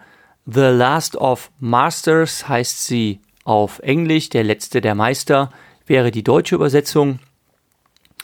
Titelfigur der Geschichte ist Bors, der ein schon 200 Jahre alter Regierungsroboter ist. Er wird wieder erweckt. Erst ähm, ist man sich nicht ganz im Klaren darüber, dass es ein Maschinenwesen ist. Man glaubt zuerst, äh, dass da jemand äh, schwer erkranktes äh, im Bett liegt und ähm, langsam zu Bewusstsein kommt und seine Gliedmaßen nicht spüren kann und das Leben langsam darin zurückkehrt, äh, bis dann ähm, ein paar wichtige Details erwähnt werden, nämlich dass sein Körper rostig ist und dass ihm erklärt wird, ähm, dass dass es auch zusehends nicht mehr gelingen wird, äh, die Maschine am Laufen zu halten. Sein Verstand, sein Kopf wird weiterhin funktionieren, aber er wird unter Umständen halt ähm, nicht mehr ähm, menschenähnlich bleiben, weil man eben den Rest nicht mehr reparieren kann. Diejenigen, die ihn reparieren könnten, leben schon lange nicht mehr und äh, man ist der Technologie, die es dazu brauchte, auch verlustig gegangen. Hm? Wie kam es dazu? Vor 200 Jahren hat es eine anarchistische Revolution gegeben, in der ähm, wirklich ähm, alle ja ähm, Menschen niederen Standes, niederer Bildung, nennen wir es jetzt wie, äh, wie man will, äh, sich aufgebäumt haben und eine Art Maschinen- und Regierungssturm durchgeführt haben und einfach alles massakriert und kaputtgeschlagen haben, was es denn da so gab. Ne? Unter anderem auch diese Regierungsroboter. Und Bohr ist der letzte seiner Art, der übrig geblieben ist, 200 Jahre lang.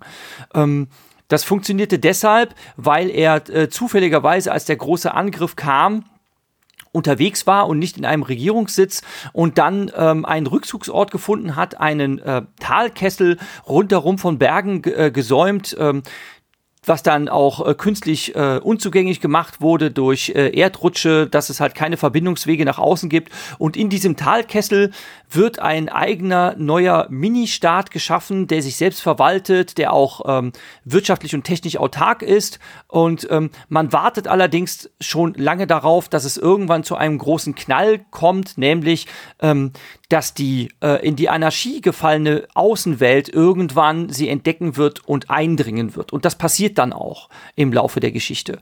Wir haben einen Szenenwechsel. Wir sehen eine kleine ähm, Gesandtschaft der Anarchistenliga. Ähm, zwei befreundete Männer und äh, eine Tochter des beiden ähm, wandern durchs Land. Ähm, sie sind mit äh, bestimmten Waffen ausgestattet, die auch ganz schön leistungsstark sind, wie wir im Laufe der Geschichte dann erfahren. Ähm, ansonsten sind sie ziemlich äh, low-tech, möchte man sagen, unterwegs und äh, sie reisen durchs Land. Ähm, sie kommen in einen kleinen Ort, gehen dort in eine Kneipe, werden dann auch darauf angesprochen, ob sie der Liga angehören. Ähm, das ist ein schöner Anlassgeber, um äh, so die Geschichte aufzurollen, in was für einer Welt wir uns befinden, dass es eben diesen Aufstand gibt und dass es diese Anarchistenliga gibt, ähm, von denen äh, kleine Gruppen äh, kreuz und quer durch die Welt reisen, ähm, um sicherzustellen, dass das auch so bleibt, wie es ist, nämlich, dass niemand die Macht haben soll. Und ähm, dann kommt es zu einem inszenierten Unfall, wo sie eigentlich nur zu einer Übernachtungsstätte gebracht werden äh, sollen, denn ähm, es gibt einige Spitzel dieses äh, versteckten Staates in dem Talkessel, ähm, die versuchen diese Anarchisten aufzuhalten. Leider überlebt einer von äh, denen diesen äh, ja provozierten Unfall mit dem Wagen und ähm, wird dann schlimmer, schlimmer noch darauf aufmerksam, dass es wohl diesen Rückzugsort äh, geben muss, ähm, in der Bors und seine äh, ja, letzte verbleibende Regierung sich äh, versteckt hat, denn er sieht ein Fluggerät, äh, das es eigentlich nicht mehr geben sollte. Und äh, er geht der Sache nach, äh, er findet dieses Tal. Ähm, dort wird mittlerweile mobil gemacht. Ähm, äh, alles, was waffenfähig ist, wird ähm, mit Waffen ausgestattet und in Uniform gesteckt. Äh, junge Menschen, die nie einen Krieg erlebt haben und die auch völlig überfordert sind von dieser Situation, ähm, äh, wissen gar nicht, was sie tun sollen. Und ähm, unser, nennen wir ihn mal Terrorist, hat eigentlich ein leichtes Spiel, sich dort einzuschleichen, weil eben niemand von denen jemals ähm, darin ausgebildet wurde, Waffen zu benutzen und auch niemals eine Waffe gegen einen anderen erheben würde. Sie sind einfach völlig friedlich und pazifistisch aufgewachsen. Das heißt, er kann problemlos irgendwelche Wachposten niederschlagen, niederstrecken und er dringt ins Zentrum vor, um dann, ähm, das ist dann tatsächlich voraussehbar, auch schließlich ähm, Bors in seinem Büro ähm, zu erreichen und diesen kaputt zu schlagen. Er schlägt ihn einfach in Stücke, kriegt dadurch, kriegt dabei aber auch Hilfe ähm, von einem anderen Regierungsmitglied, also die üblichen ähm, äh, Ränke äh, darum, wer jetzt eigentlich in der Macht sein soll und ähm, dass jemand anders dann meint, äh, auch ja, den Präsidententhron zu erklimmen, um es mal so auszudrücken.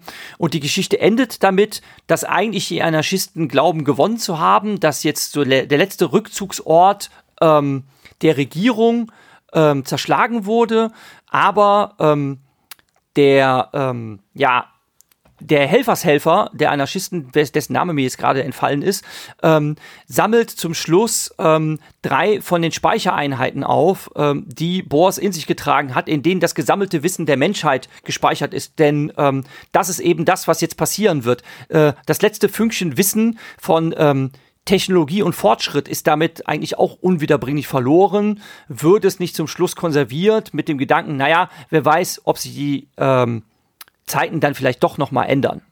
Und es ist natürlich eine große ähm, Geschichte, die äh, sich auseinandersetzt mit dem äh, Konflikt zwischen Anarchismus und Etatismus. Also brauchen wir einen durch eine Regierung geführten Staat oder kann eine Gesellschaft rein anarchistisch funktionieren und zwar, wenn es dann halt so ist, wie man das Wort auch richtig versteht, ne, dass es eben keine Herrschaft von oben gibt, sondern ähm, dass das Volk, dass jeder einzelne Mensch äh, sich selbst reguliert und gar keine Vorgaben braucht und dass sich das Ganze selbst äh, steuert. Ähm, was dann allerdings damit einhergeht, dass es eben keine organisierte und strukturierte Infrastruktur gibt. Es gibt keine Warenwirtschaft, es gibt keinen Warenfluss, es gibt keine Forschung, keine Konservierung von Wissen. All das geht verloren. Äh, die Menschheit hat sich damit eigentlich ähm, ja, nicht zurückgebombt in die Steinzeit, aber zumindest in eine primitive Agrargesellschaft ähm, ja, zurückentwickelt, weil sie einfach alles aufgegeben und kaputt gemacht haben. Mhm. Ja, und das ist eben dieses offene Ende dieser Geschichte.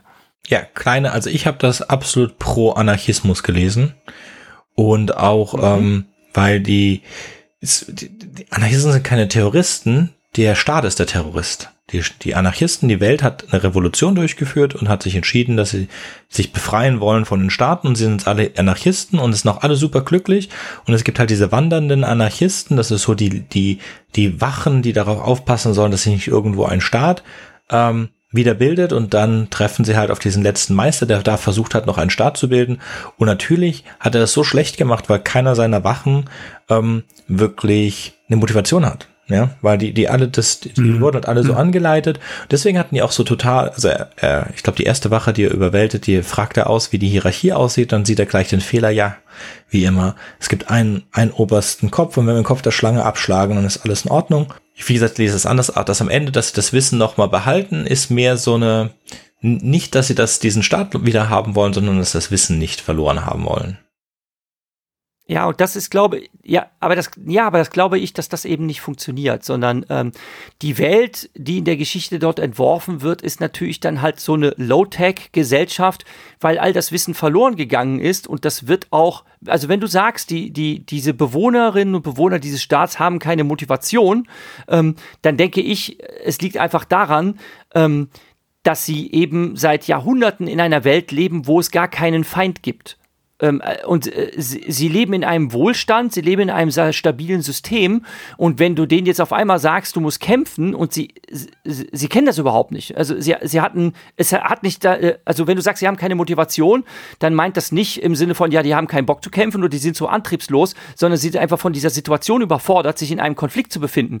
Und dagegen ist in der Außenwelt äh, der Anarchisten et, äh, eine, ein Klima, wo es so etwas wie Faustrecht sehr wohl gibt und wo es auch etwas wie Feindseligkeit Fremden gegenüber gibt. Denn die drei Anarchisten kommen zum Beispiel erstmal an einem Bauern vorbei, äh, ähm, der ihnen was zu trinken anbieten will, äh, weil er ein kleines Geschäft damit wittert. und da sie nicht darauf an ähm, beißen, ne, ist er dann auch sehr, sehr verärgert. Ne? Also, äh, äh, und äh, alle leben sehr, sehr karg, leben sehr, sehr ärmlich und ähm, ich finde jetzt nicht, dass, der, dass, der, dass das, was der Anarchismus bringen würde, in dieser Geschichte so äh, pro gefeiert wird oder auch überhaupt äh, glorifiziert wird, sondern äh, es geht halt darum, dass die Menschheit da schon sehr, sehr viel aufgegeben hat, nämlich äh, Fortschritt, ähm, Wohlstand, Sicherheit. Jetzt könnte man natürlich sagen, ja, okay, äh, dafür gibt es keinen so großen Carbon Footprint und sonst was, aber das, ne, da sind wir weit von entweg mit solch einer Denke, dass wir derzeit in unseren modernen Gesellschaften über unsere Verhältnisse leben.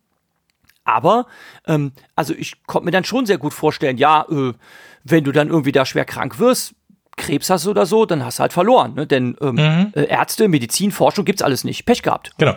Wenn ich eine Armee aufbaue, dann hätte ich auch dafür gesorgt, dass meine Leute Motivation haben. Und das ist nicht der Fall. Also überhaupt, also wenn ich dann eine Factory hinstelle und eine Bürokratie haben will, alles super. Aber wenn ich dann schon auf die Idee komme, Waffen zu produzieren, was ja auch von Anarchisten dann vorgeworfen wird, dass sie das gemacht haben.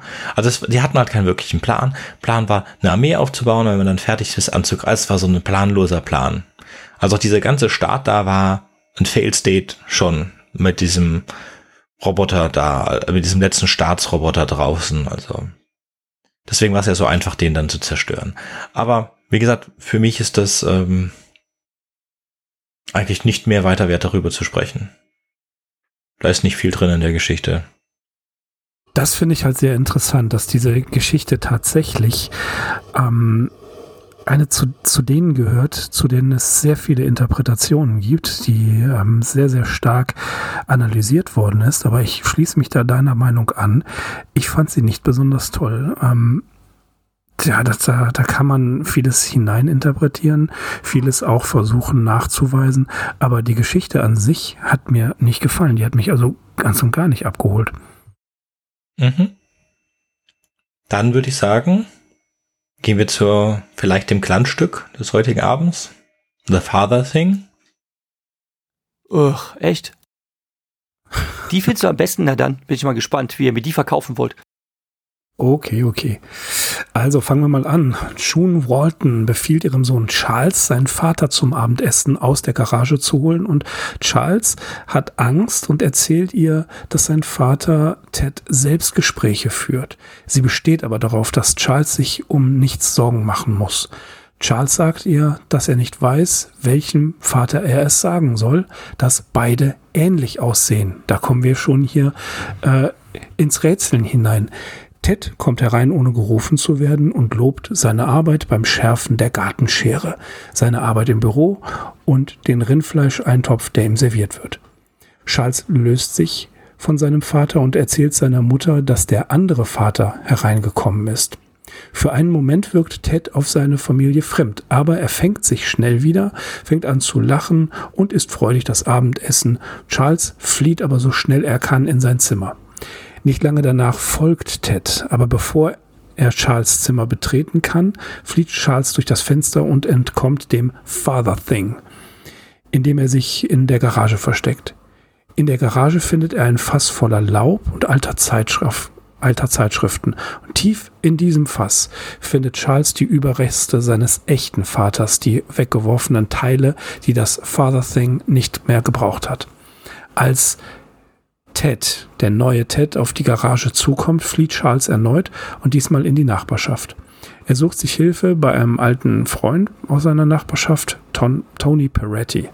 Tony bewaffnet sich mit einer Luftpistole und begleitet Charles zurück zum Haus der Waltons. Beim Blick ins Haus glaubt Tony nicht, dass es äh, hier etwas Seltsames gibt, doch Charles zeigt ihm die Überreste seines echten Vaters in der Garage. Charles erklärt, dass er gesehen hat, wie die beiden miteinander redeten und dass das Father Thing seinen Vater aufgefressen haben muss, während er wieder nach, ins Haus hin zurückging. Ted und June streiten sich darüber, dass Charles nicht nach Hause kommt. Sobald June den Raum verlässt, sackt das Father-Ding schlaff zusammen, als hätte jemand es ausgeschaltet. Die Jungs wollen herausfinden, welche Macht das Father-Thing kontrolliert und suchen Hilfe bei Daniels, einem schwarzen Jungen aus der Nachbarschaft, der gut im Auffinden von Dingen ist. Die drei Jungen durchsuchen die Nachbarschaft nach der außerirdischen Macht, die das Father Thing zu kontrollieren scheint, und sie finden ein großes, insektenartiges Ding mit einem metallischen, plattierten Körper. Sie schießen es mit der Luftwaffe auf ihn und schlagen ihm mit, schlagen es mit einer Hake, aber es kann sich mit einem psychischen Angriff verteidigen. Gerade als Charles es mit einer äh, mit, der Luftpistole töten will, wird Charles von dem Father-Ding gepackt, das für ihn eine Tracht Prügel mit nach Hause nimmt. Das Father Thing beginnt Charles in die Garage zu führen und seine Mutter über die bevorstehende Tracht Prügel zu informieren. Er fordert Peretti auf, nach Hause zu gehen und erinnert ihn an die Beschränkungen für Luftgewehre in der Stadt. Peretti schießt dem Father Ding ins Auge. Das Fatherding entreißt Peretti die Waffe, während Charles im nahegelegenen kleinen Bambushain flieht und im Hain findet er ein Mother Thing im Endstadium der Reifung. Eine weitere kleine Larve, die, dem, die aus einem gebrauchten Kokon fast ausschlüpft, äh, ähm, oder ein, ein, ein gebrauchter Kokon, der das Father-Ding, das eigentliche Father-Ding beherbergt haben muss und ein fast ausgewachsenes Charles-Thing. Gerade als das Charles-Thing, Charles, ähm, ja, das auf Befehl des Vaterdings verspeisen will, verstummen sie. Peretti und Daniel, Daniels kommen in die Einfahrt hinauf und sie töten diese dieses, dieses Insektenwesen, indem sie es mit Kerosin übergießen und eben anzünden. Und dann bleibt die Geschichte offen, was weiter passiert. Sie haben sich vorgenommen, diese Feinde auszulöschen. Das war The Father Thing. Mhm.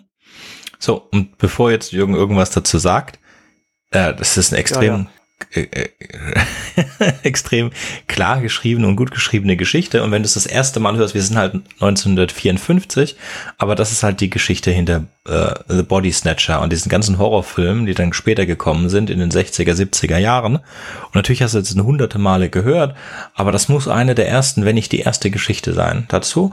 Und dafür ist sie auch noch extrem gut ausgearbeitet. Daraus, äh, das hätte er eigentlich verkaufen können für einen Film. Äh, ich habe jetzt nicht nachgeguckt, aber ob das irgendwo ähm, als Basis für einen dieser gerade genannten Filme äh, gezählt wird. Aber wäre, wäre durchaus denkbar. wäre durchaus möglich, ja. Es, es äh, ah. ja, das bietet, es hat, bietet ja alles für so einen Actionfilm. Aber Horror, Horror. Ich, ja, mhm. Horror, Horror Science Fiction. Aber es ist, ich, ich höre dich schon im Hintergrund, aber ich, ich sehe das auch so. Es ist nicht die beste Geschichte. Sie ist schön zu lesen, sie hat ein bisschen Action, aber vielleicht liegt es auch an unserer Kenntnis der Literatur, die danach folgt, die wir vorher gelesen haben und jeder von uns kennt Body Snatchers, dass wir hier drauf sehen als auf eine Sache, die sich wie ein alter Hut anfühlt, aber möglicherweise in den 1900, Mitte 1950er Jahren eben schon was Besonderes war. Mhm. Es ist nicht die ausgereifte Literatur, die wir von Philip K. Dick kennen. Es ist nicht mit Raffinesse geschrieben. Ähm, trotzdem, ja, man, man hat seinen Spaß beim Lesen. Mhm. So, jetzt möchte ich mal ein paar Sachen kritisieren. Hm? Mhm. Es ist, es ist von der, von der schauerhaften Idee, ist es ziemlich cheesy, muss ich sagen.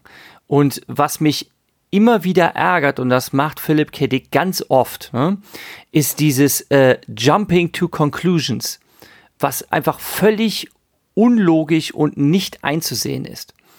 Die beobachten durchs Fenster, wie das Vaterding auf einmal in sich zusammenfällt. Und dann kommt einer der Buben darauf, ja, die Erklärung dafür ist, dass er von außen gesteuert wird. Und zwar von hier außerhalb des Hauses. Und ich denke mir, hä? Wie zum Teufel kann man das daran sehen, dass der jetzt irgendwie wie so eine, mhm. ja, keine Ahnung, wie so eine Puppe, aus der du die Luft rauslässt? Wieso kann man daraus schlussfolgern, dass er von außen gesteuert wird? Und zwar nicht aus dem Weltall, sondern von irgendwo außerhalb des Gebäudes. Was, was ist das für ein Quatsch? Ne? Also, das ergibt überhaupt keinen Sinn, wie man darauf kommen soll. Und das ist etwas, was was leider Philipp K. Dick seine Figuren ganz oft machen lässt, ne? in ganz vielen Geschichten. Ne? Irgendwas passiert und auf wundersame Weise ähm, haben die Figuren dann die Erklärung dafür, warum das jetzt gerade passiert und da gibt es überhaupt keinen erkennbaren logischen Zusammenhang, warum das so ist. Und die sagen das immer mit absoluter Überzeugung, dass sie das jetzt erkannt haben ähm, und das regt mich jedes Mal auf. Ne? Mhm. Ähm, und dann und dann sind halt all diese Figuren, diese Jungs, ne, sind halt natürlich, okay, dafür sind es halt Kinder, ne, sind aber von einer unglaublichen Eindimensionalität, ne, die schon so ein bisschen nervt. Ne. Ähm, es hat es hat alles, okay, für uns natürlich in unserem Jahrzehnt, die wir auch aufgewachsen sind und natürlich uns in Kinder- und Jugendtagen auch noch von solchen Sachen gruseln haben lassen. Äh, jetzt in unseren äh, vorge äh, vorangeschrittenen Dekaden ist das für uns ein alter Hut. Ne?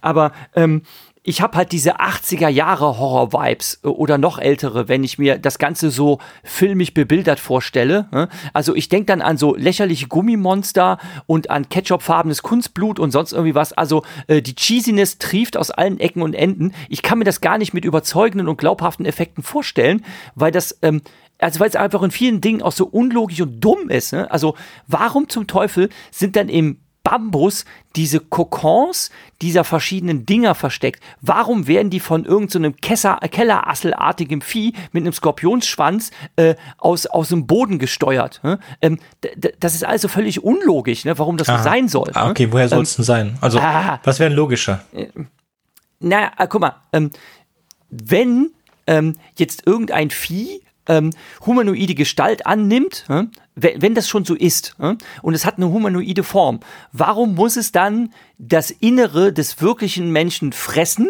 äh, um sich dann als diese äh, als diese Wesenheit auszugeben und lässt dann nur die Haut übrig äh, damit man auch ja noch so einen Beweis hat, dass es nicht mehr der, also dass es nicht mehr der wahre äh, Mensch ist. Ne? Also warum wird die Haut als Beweismittel zurückgelassen? Ne? Also wenn sie das schon auffressen, können sie es mit Haut und Haaren fressen. Ne? Also wenn sie schon diesen Platz einnehmen. Und die Frage ist, warum müssen sie das sowieso machen? Ne? Also äh, das ist irgendwie äh, saugen die saugen die jetzt das Hirn auf, um das ganze Wissen an, an sich zu Nein. nehmen oder sonst was? Ne? Das klang- kommt der es Geschichte klang- Es las vor. sich irgendwie so, als wäre es las sich, als wären die Viecher dann irgendwie schon fertig. Und warum müssen diese Viecher dann irgendwie ferngesteuert sein? Ne? Äh, das, äh, äh, ja, ich weiß nicht. Es, ich, Ich kann's nicht von nachvollziehen. Klingt einfach- einfach dümmlich. Ich mag diese Geschichte nicht. Ne? Ist es okay? Es ist einfach sorry. auch des, des Effektes wegen. Ja? Ja. Also hier, hier ähm, natürlich gibt es eine Aussage von Philip K. Dick, dass er sagt, okay, als Kind hat man manchmal das Gefühl, es stimmt was nicht. Du ähm, verstehst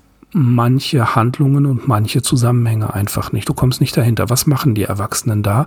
Und manchmal sind das auch Dinge, die dir unheimlich vorkommen. Und wem kannst du es erzählen? Eben anderen Kindern. Und die steigen darauf ein. Ne? Und, und, und da kippt die Story, dass man einfach sagt, okay, hier machen es die Kids und verstehen es plötzlich. Das muss, das ist nicht logisch. Aber es gibt auch eine weitere Anekdote aus dem Leben Philip K. Dicks. Sein Vater war ja im Ersten Weltkrieg und er hat Gasangriffe mitbekommen und seine Gasmaske, die hat er noch gehabt und ich glaube, diese Anekdote haben wir schon mal Mhm, erzählt. Er hat, ne, er, er hat diese Gasmaske vor, vor PKD angezogen und dann plötzlich hatte PKD das Gefühl, einem, einem Alien gegenüberzustehen. Er hat nicht mehr das in sein Bezugssystem hineinbekommen, obwohl es sein Vater war, der ihm was vorführt. Und diesen, dieser Effekt, der wird ja hier auch wieder dargestellt. Er steht vor seinem Vater, der gar nicht mehr sein Vater ist und muss irgendwie versuchen, sich das selbst zu erklären, dass das hier auf, was sind das, knappe 30 Seiten, ne, dass das nicht so zieht, dass das nicht so befriedigend ist. Jo, dafür ist es eben wieder so eine schnell geschriebene diese- Geschichte. Ja, diese Gasmasken-Anekdote, äh, da, also, äh, ähm, ich bin jetzt nicht sicher, ob der, der, ob der Begriff in dem Zusammenhang passt, aber ähm, ich glaube, man nennt das äh, fehlende Objektpermanenz. Ähm, Kinder haben tatsächlich ähm, noch diese, diese geistige Unreife, ähm, dass Dinge und auch Menschen verschwinden. Äh, also die sind dann nicht existent, wenn sie sich nicht mehr sehen können. Und ich habe das tatsächlich mal ähm, in einem Interview gesehen mit dem Darsteller, ähm, der den Samson von der Sesamstraße gespielt hat. Hm? Ähm, der hat gesagt, er hätte auch äh, mal mit so Kleinkindern äh, sich unterhalten und äh, er wäre als Samson verkleidet gewesen und dann hätten die Kinder äh, mit ihm halt als Samson interagiert und dann hätte irgendwann ähm, so die, den, den, den Samson-Kopf abgezogen und sein menschlicher Kopf kam darunter zum Vorschein und die Kinder haben sofort umgeschaltet und gesehen, ja, da ist jetzt ein Mensch, ein erwachsener Mann, mit dem kann ich mich unterhalten. Und dann haben die Kinder mit ihm gesprochen und haben gesagt, Samson war eben da, ich habe mich mit Samson unterhalten. Also es ist tatsächlich so, dass die Kinder das dann so wahrnehmen, dass sie zwei völlig verschiedenen Entitäten begegnen und dass sie das mit der Verkleidung halt wirklich nicht schnallen. Und Philipp K. Dick hat ja auch gesagt, er hat manchmal das Gefühl, ähm, dass er einen bösen und einen guten Vater hatte. Hm? Wozu ich mir sage, naja, das waren halt andere Zeiten damals. Äh, Gerade Väter hatten damals noch nicht so die Nähe zu ihren Kindern, wie das heute äh, öfters bemüht wird. hm? Und wenn der Vater halt in der Ernährerrolle ist und von der Arbeit nach Hause kommt und äh, sich dann auch wenig um das äh, Bespaßen und die Aufzucht der Kinder kümmert und wenn er dann halt mürrisch und launig ist, hm, ähm, dann, dann kann das halt, ja, äh, befremdlich oder entfremdet sein. Äh, Finde ich jetzt nicht verwunderlich. Und, Er hat seinem Naja. Vater nie, er hat seinem Vater nie ver verziehen, dass er Dorothy verlassen hat. Also seine Mutter. Das hat er ihm nie verziehen. Ja, also ich unterschreibe, dass Philipp K. Äh, die Charaktere von Philipp K. Dick oft zu, zu, zu Resultaten direkt ähm, springen, ohne dafür viele Gründe zu haben. Hier bei Kindern und beim Golden Man finde ich das nicht dramatisch. Beim Golden Man ist es, weil es so ein schöner Monolog ist und hier ist es einfach, weil Kinder so sind. Kinder springen einfach zu ihren Conclusions und äh, lassen sich davon auch nicht abbringen. Und genauso ist es auch, dass ich mir ziemlich sicher bin, dass die meisten Kinder irgendwann eine Phase haben in ihrem Leben, wo sie sich wünschen, dass ihre Eltern nicht ihre Eltern sind. und garantiert sogar mehrere Phasen in ihrem Leben, wo sie das haben. Das heißt auch diese Entfremdung von den, von den Eltern. Und das glaube ich, ja, kann ein bisschen auch äh, damals anders gewesen sein als heute, aber glaube ich, dass es heute noch genauso ist. Also ich hatte mit kein großes Problem. Ich denke, das ist eine sehr einfache und sehr klare Horrorgeschichte mit vor Dingen diesem, diesem Sing, Mother Sing, Father Sing und so hat mir sehr gut gefallen. Ich kann mir schon vorstellen, dass man das auf ein schön, oder hat man ja auf ein paar 90-minütige Filme ausrollen können, dann später in den 70ern, 80ern. Ja, ist jetzt aber auch kein äh, literarisches Meisterwerk, schafft es auf keine Bestenliste. Ich hätte jetzt aber auch nichts Großartiges äh, daran zu bemängeln. Ich hatte jetzt den Verdacht, dass es die beste von den sechs Geschichten heute war, dass du das so ankündigen wolltest. Aber wenn es die nicht ist, dann frage ich mich jetzt langsam, welche es sein soll. Dann habe ich es vielleicht ähm, durcheinander gebracht. Denn, denn, die nächste, denn die nächste Geschichte, die, die finde ich, die finde ich unfassbar schwach. Aber also die, letzte, die nächste ist die schlechteste, das ist richtig. Ich habe sie nicht ganz wirklich in Order gebracht. Für mich hatte heute gar keine Zeit. Ich, ich wollte es eigentlich machen. Ich habe einen Haufen Notizen zu jeden Geschichten, aber ich habe sie nicht in eine Order gebracht in eine Reihenfolge gebracht. So, zur nächsten Geschichte. Strange Eden. Also komische, ach Gott, komisches Paradies. Wieder von 54. Wir verfolgen äh, ein Explorer-Schiff, ein Raumschiff, die auf einen neuen, äh, auf dem, auf dem kleinsten Planeten in einem Sonnensystem ankommen. Das ist der vierte Planet. Die haben schon drei Planeten vermessen und wollen jetzt diesen Planeten angucken. Natürlich ähm, kann man auf dem Planeten, äh, das ist ein, ein Eden-Planet, also ein ein Planet, auf dem man leben kann ohne, ohne, äh, ohne Helm und es gibt Sauerstoff und Gravitation und diese ganzen Sachen. Das, das stört die alles nicht, scheint mal ganz normal zu sein. Und sie finden es toll, dass der Planet nicht verdreckt ist, obwohl sie von der nächsten menschlichen Kolonie äh, noch die ganz schwachen Funksignale und das Abendprogramm hören können. Ähm, gibt, gibt es nichts hier an, ja, an, an Picknickresten und so weiter. Und der Captain bleibt im Schiff und der andere läuft ein bisschen rum für ein paar Stunden und will sich das so angucken und findet dabei ein Haus, ein sehr schönes Haus mit gezähmten Tieren, alles ist aus Marmor und so weiter. Kommt rein, das ist eine, eine, eine wunderschöne Frau da und ein, ein, ein stattlicher Mann. Der Mann haut gleich ab mit seinem Raumschiff, das so gut versteckt war, dass er es beim Vorbeigehen nicht hat sehen können. Auch das wieder ist so ein, ein Philip K. Dick Girl von der Beschreibung her. Und dann passiert etwas, was ich absolut nicht nachvollziehe. Also der, der junge Mann oder Mann hat auf dem Weg noch fantasiert darüber, den Planeten nicht, ähm, nicht preiszugeben und dann die, hier die Grundstücke zu verkaufen und wie reich man damit werden könnte, allen so ein Paradies zu verkaufen. Und er hat dann nichts Besseres zu tun, gleich als sich an die Frau ranzumachen und zu versuchen, sie zu vergewaltigen. Sie stößt ihn zurück und erklärt ihm, dass sie eine 11.000 Jahre alte äh, Frau einer Rasse ist, dass sie schon oft auf der Erde waren, dass sie auch auf anderen Planeten mit existieren, mit, mit intelligenten Lebewesen waren, dass sie so durchgereist sind, ähm, dass eine uralte Rasse sind, die vor Millionen Jahren schon aufge äh, herausgefunden hat, wie man aufhört zu altern und dass sie sich aber trotzdem äh, auch fortpflanzen und so weiter. Warum das jetzt wird nicht erklärt, aber es sei für ihn ganz gefährlich, ihr zu nahe zu kommen, weil wenn sie ihm zu nahe kommt, dann würde man sich, würden sich die Menschen weiterentwickeln. Und das wüsste sie, weil sie hatten schon Menschen hergebracht. Und trotzdem ähm, nähert er ihr sich und dann haben wir einen Schnitt. Und sie ist zurück an dem Raumschiff und sagt dem Captain, er soll gehen, der Typi würde bleiben. Und dann kommt plötzlich ein riesiges Katzenmonster aus dem, aus dem Wald heraus und der Captain hat auch das Gefühl, dass irgendwas mit dem Katzenmonster nicht stimmt und das ist natürlich der sich weiterentwickelnde ähm, andere Typ und dann gibt's noch so einen kleinen Monolog darüber, dass es halt komisch ist, dass die Menschen sich so zurückentwickeln in so ein Monster. Ende der Geschichte. Schlechteste Geschichte. Heute weiß nicht. Ähm, gibt's eigentlich nichts Die war wirklich übel.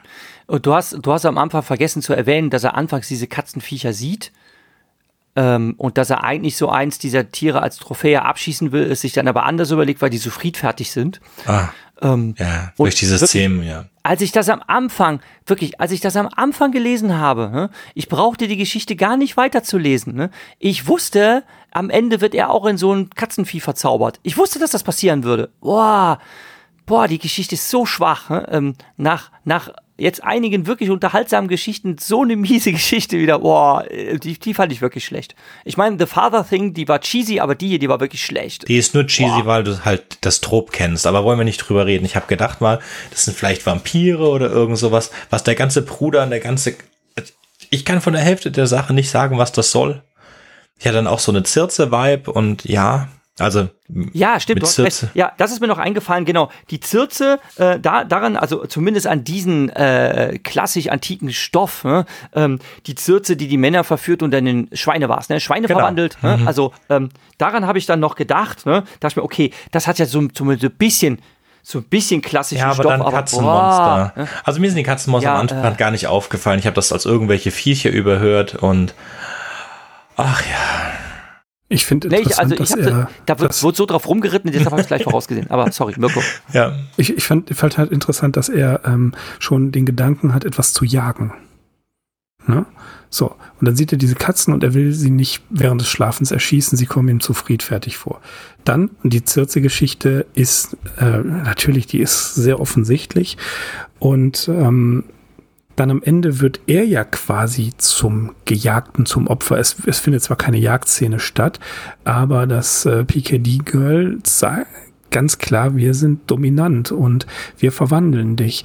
Interessant ist auch hier, dass ein weiteres Interesse von Philip K. Dick hier ja kommt, was, was nicht mh, häufig vorkommt, aber er hat große Interesse gehabt an die ähm, ja, alte Alien-Theorie, also dass Aliens die Erde besucht haben, dass sie Mhm. massiv die Entwicklung der Menschheit, bla bla bla, Erich von Däniken und alles, was dazugehört.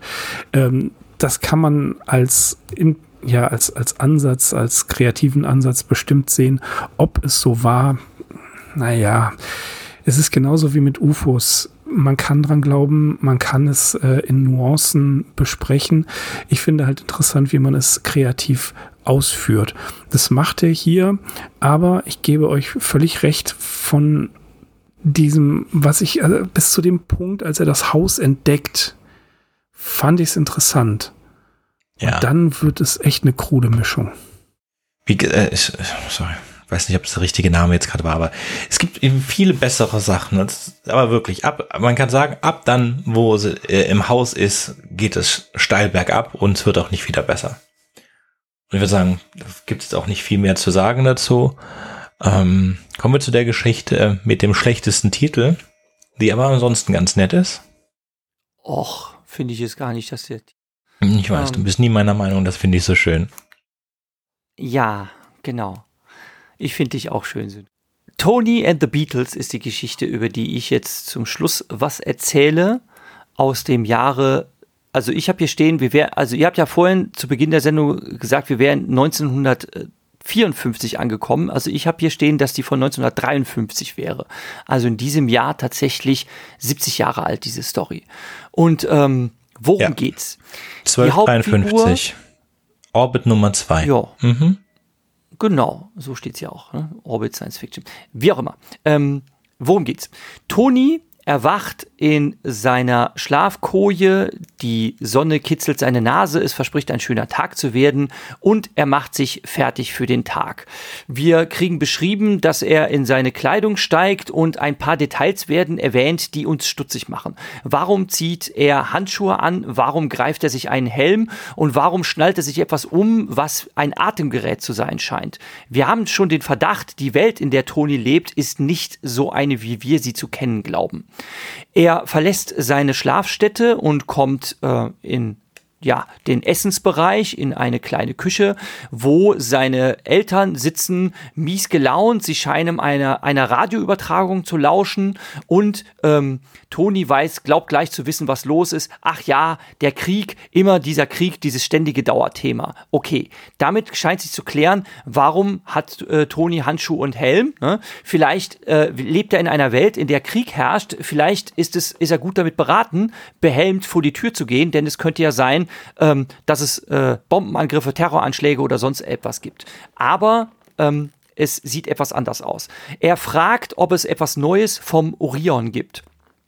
Und dann äh, können wir uns schon zusammenreimen, okay, wenn er nach dem Orion fragt, dann scheint die Menschheit also schon eine raumfahrende Gesellschaft zu sein und bis zum Sternbild Orion vorgedrungen zu sein.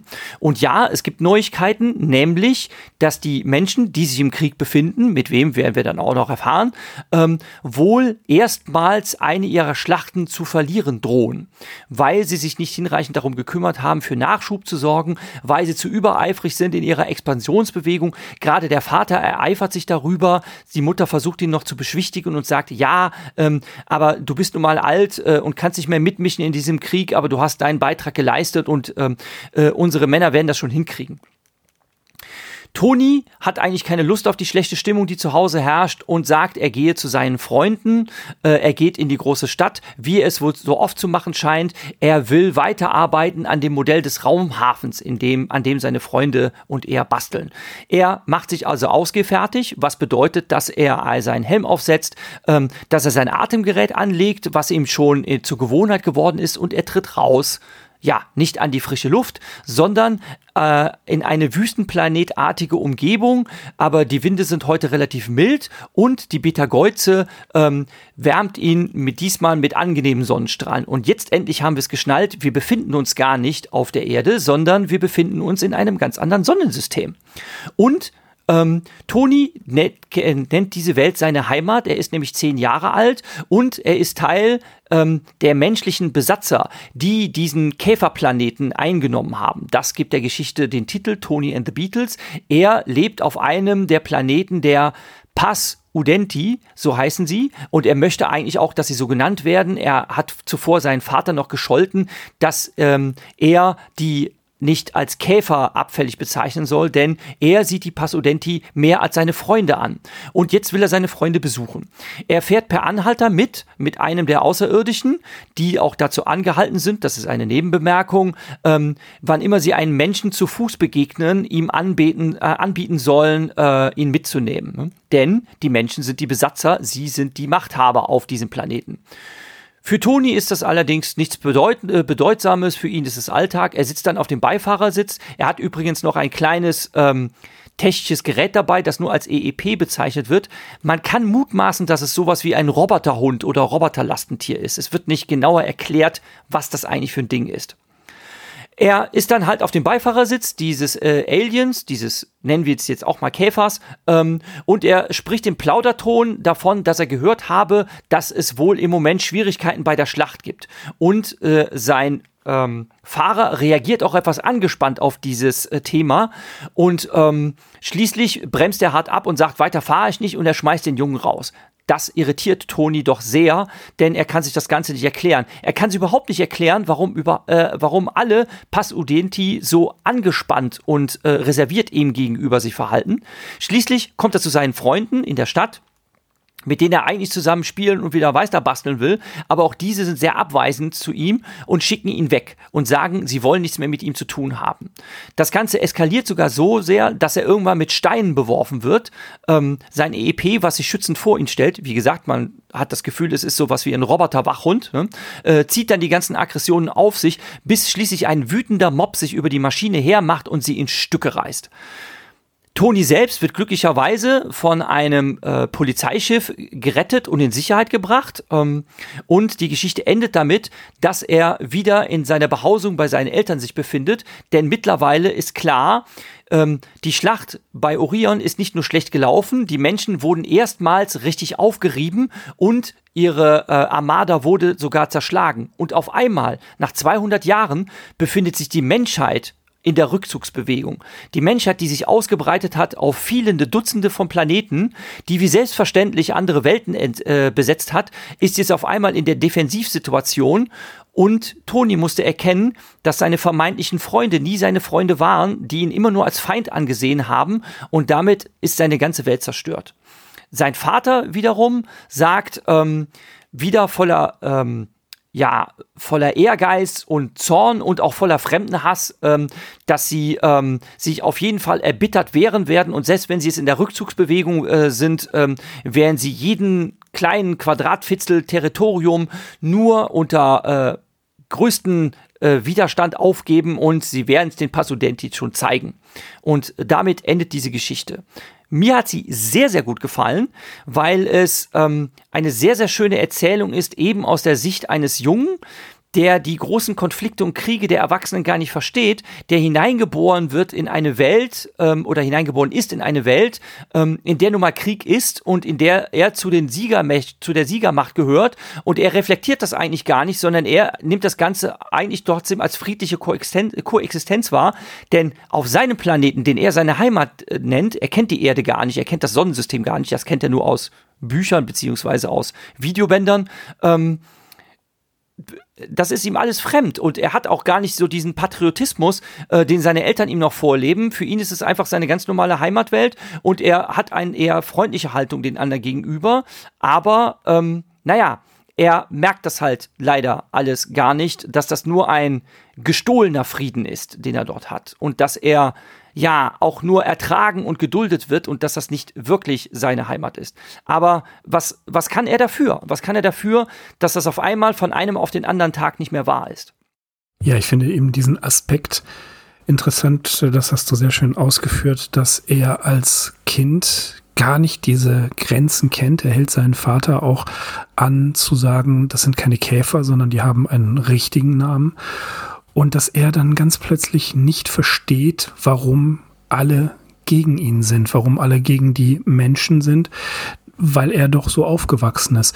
Und der, der, der große Schock ist, dass es vermutlich eine Lüge war. Die Pars sind dazu angehalten worden, sich mit den Kolonialherren gut zu stellen. Und jetzt findet eben oder wird, wird stattfinden die Dekolonialisierung und eben auch der Widerstand wird sich formieren, der Widerstand wird stärker werden, was ja zu den Zeiten in äh, Algerien, Indonesien und anderen Orten tatsächlich auch passiert ist. Und das gesamte Gefüge, in dem er groß geworden ist, das wird zerstört. Das heißt also, seine gesamte Vertrauensbasis ist nicht mehr da. Und ich glaube, das ist schon fast traumatisierend für ihn. Ja, man muss sich das auch, man muss sich das auch so vorstellen, ähm, also wir, wir haben es ja zum Glück nicht erlebt, wir kennen es auch nur aus der Geschichtsschreibung. Ne? Aber ähm, der Nationalsozialismus und der Zweite Weltkrieg währte ja auch ein paar Jahre und auch in diesen Zeitabschnitt sind halt Kinder hineingeboren worden. Und wenn man sich jetzt halt vorstellt, ne, ähm, ähm, so als sechs- oder zehnjähriger in einer Welt mit einer gewissen Ordnung hineingeboren zu sein und auf einmal ist das alles nicht mehr wahr und auf einmal wird äh, von der ganzen Welt mit den Finger auf einen gezeigt ähm, und man wird bespuckt äh, und äh, mit Schande überhäuft und man, ja, man kann sich das einfach alles gar nicht erklären. Ne? Und ähm, diese, ähm, diese desillusionierte Jugend, äh, die, die, äh, ja, denen völlig der Boden unter den Füßen weggezogen wurde, das hat es ja auch äh, gegeben. Auch in unserer Geschichte. Ja, auf jeden Fall. Auf jeden Fall. Und das ist, ähm, ich finde tatsächlich diese Geschichte aufgrund ihrer Parabeldarstellung die gelungenste von unseren sechs Geschichten heute. Die hat mich also genau, auch am meisten, auch am berührt. Die hat mich am, ja, wirklich super. Genau. Und ja, ja. Weil, weil ich die so gut fand, habe ich einfach mal das Experiment gewagt und habe äh, diese, Klasse, äh, diese Geschichte mit äh, zwei Schulklassen besprochen in meinem Unterricht. Da muss man natürlich so ein bisschen nachhelfen. Man muss dann halt stückchenweise das Abschnitt für Abschnitt lesen und denen immer so erklären, ja, jetzt haben wir gelesen von Orion und Peter Geuze, was ist denn das und was verrät uns das? Ne? Aber ähm, es war dann auch sehr interessant, ähm, wie die Jungs und Mädels, also die sind so im Realschulalter gewesen, ähm, dann auch äh, schrittweise die Geschichte aufgeschlüsselt haben, was mir auch wieder gezeigt hat, wie wirklich handwerklich super diese Geschichte konstruiert ist, weil nämlich halt Absatz für Absatz uns neue Details verraten werden und man dann halt anfangs rumrätselt. Ähm, was ist das überhaupt für ein Junge? Ähm, was ist das für eine Welt, in der er sich bewegt? Äh, und das, das schält sich halt wirklich Abschnitt für Abschnitt, Seite für Seite raus und immer mehr vervollständigt sich dieses Bild wie so ein Mosaik und das ist wirklich toll gemacht. Und ich habe auch ähm, sehr viel Anerkennung für diese Geschichte bekommen. Also es hat den Jungs und Mädels wirklich gut gefallen. Und das Schöne, was ich fand, war, ähm, die Geschichte fanden wir echt gut. Es war mal was anderes, was wieder zeigt, ähm, das Genre Science Fiction wird viel zu wenig gewürdigt im Literaturunterricht. Ich tue mein Möglichstes dagegen anzukämpfen. Okay. Das würdigen wir jetzt, deinen Ankampf dagegen. Unbedingt. Ja, das freut mich. Genau. Dazu ändern, ähm, dazu hinzufügen kann man eigentlich nur eine Sache. Und zwar ist das äh, die, diese ganz generelle Frage halt, wenn Expansion aufhört und dann die die Gegenbewegung einsetzt, wo endet die Gegenbewegung? Und das ist eine interessante Frage halt, ähm, bei der Science Fiction, also wo endet die, also auch nicht nur bei der Science Fiction, auch bei das. Ach, sorry, ist zu spät. Nicht nur bei der Science Fiction, sondern ganz generell, wo endet die Gegenbewegung, wenn irgendetwas wächst zu einem bestimmten maximalen Hoch und sich dann vom Maximum nach unten bewegt. Der Weg nach unten normalerweise dauert länger, auch wenn es immer wieder Abstürze zwischendrin gibt. Wo endet das? Wo ist denn der stabile Wert? Da es sind nicht nur diese, die, die Bugs, es sind auch noch zwei andere Rassen, die genannt werden, deren Planeten die Menschen kolonisiert haben oder übernommen haben. Und ähm, die werden sich natürlich dann auch auflehnen. Also man, die Unterdrückten lehnen sich auf, jetzt nachdem sie wissen, dass sie gewinnen können. Bis zu diesem Zeitpunkt, bis zu zum ersten ähm, Mal, dass sie gewonnen haben, wussten sie nicht, dass sie gewinnen können und haben immer gedacht, sie seien nicht in der Lage, sich aufzulehnen. Jetzt wissen sie, sie können gewinnen. Jetzt wissen sie, die Meister sind nicht unbesiegbar und das heißt, sie werden nicht aufhören, bis die Menschheit wieder in ihr Sonnensystem zurückgebracht wird und die Menschheit kann in ihrem Sonnensystem nicht überleben. Ähm, das ist die noch übrig gebliebene Fragestellung, aber ist sehr schön gemacht in der Kurzgeschichte. Gibt es sonst noch irgendwas? Oder sind wir für heute Ich denke, durch? wir sind durch. Ne? Ja. Wir sind, ich bin total durch. Es ist zu heiß, es ist zu spät. Du hast, dann erzähl. Ich habe gesagt, eigentlich nicht, aber wollte Mirko noch was loswerden? Nee, ich bin durch. Ja, ich bin auch durch. Gut. ja, super. Aber du bist doch eigentlich nicht durch. Dann haben wir es ja Was unter zwei Stunden. Was? Du hast gerade gesagt, du bist Nein, nicht durch. ich habe schon.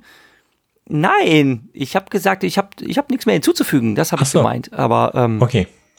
ja, ähm, also wie gesagt, mir hat die Geschichte wirklich sehr gut gefallen, auch vom, vom Worldbuilding her, auch dieses Gewimmel. Man hat irgendwie so das Gefühl, ähm, ja, auf so, einen so einem Planeten wie Tatooine unterwegs zu sein. Es ist mit äh, sehr schönen kleinen Details, ähm, ist das, ist das Worldbuilding da äh, durchgezeichnet. Ist, ist wirklich richtig toll gemacht. Also ähm, ich habe so, äh, bei den Aliens stelle ich mir so, ähm, ich stelle sie mir so ähnlich vor, eigentlich wie ähm, die Viecher in äh, District 9. Also du hast ja gesagt, das würde dich an Genau. Starship Troopers erinnern, wegen den Bugs. Ähm, ich jetzt Nein, weniger. du ich hast finde, gesagt, die sehen eher aus wie die, Du hast gesagt, es würde wegen mich wegen Starship, äh, äh, Starship Trooper wegen den Bugs erinnern. Mich erinnert es an Starship Troopers wegen dieser Ausbreitung. Wegen diesem Ach Kampf, so. diesem Auslöschen eigentlich, diesen so. nach vorne, nach vorne, nach vorne treiben und dann diesen Punkt erreichen, an dem es nicht mehr geht. Aber egal, das, Mhm. ähm, daran hat es mich erinnert. Und diese, Ja, also von der- der Physiognomie, äh, von der, ja, von der Physiognomie äh, äh, stelle ich mir diese, diese, ähm, diese Pass Udenti, äh, äh, Udenti stelle ich mir vor, äh, so wie eben diese ähm, Aliens in District 9, wo wir auch Okay. noch ähm, sehnsüchtig auf die versprochene Fortsetzung warten. die kommt nicht mehr. Aber okay. Ja, wahrscheinlich nicht. Nee, sehr wahrscheinlich nicht. Ich habe vergessen, was beim nächsten Mal drankommt. Aber ihr findet das schon raus. Das können ja Leute in der, können ja den Sendeplan nachgucken. Sagen wir mal, äh, Kurzgeschichten von Philipp K. Dick in Naja. jedem Fall. Wir haben, wir Ja, sind in irgendwann der- kommt die auch noch mal. Wir sind in der Mitte, ne? Wir sind in der Mitte. Ja, also wir, wir machen jetzt relativ, wir machen jetzt, äh, ich glaube, jede zweite Folge Kurzgeschichten für Philipp K. Dick, nachdem wir letztes Ja, ja, Jahr wir ein müssen es bisschen, jetzt sputen, wir müssen jetzt was nachholen, genau. ja, Mhm. damit wir es noch schaffen, bevor wir in Rente gehen. Okay. Damit würde ich sagen, auf Wiederhören und bis zum nächsten Mal. Ciao. Bis dann. Tschüss. Tschüss. Wartet, ich habe noch was vergessen. Wenn euch unser Podcast gefällt und ihr vielleicht sogar mitmachen möchtet, würden wir uns über Nachrichten von euch freuen.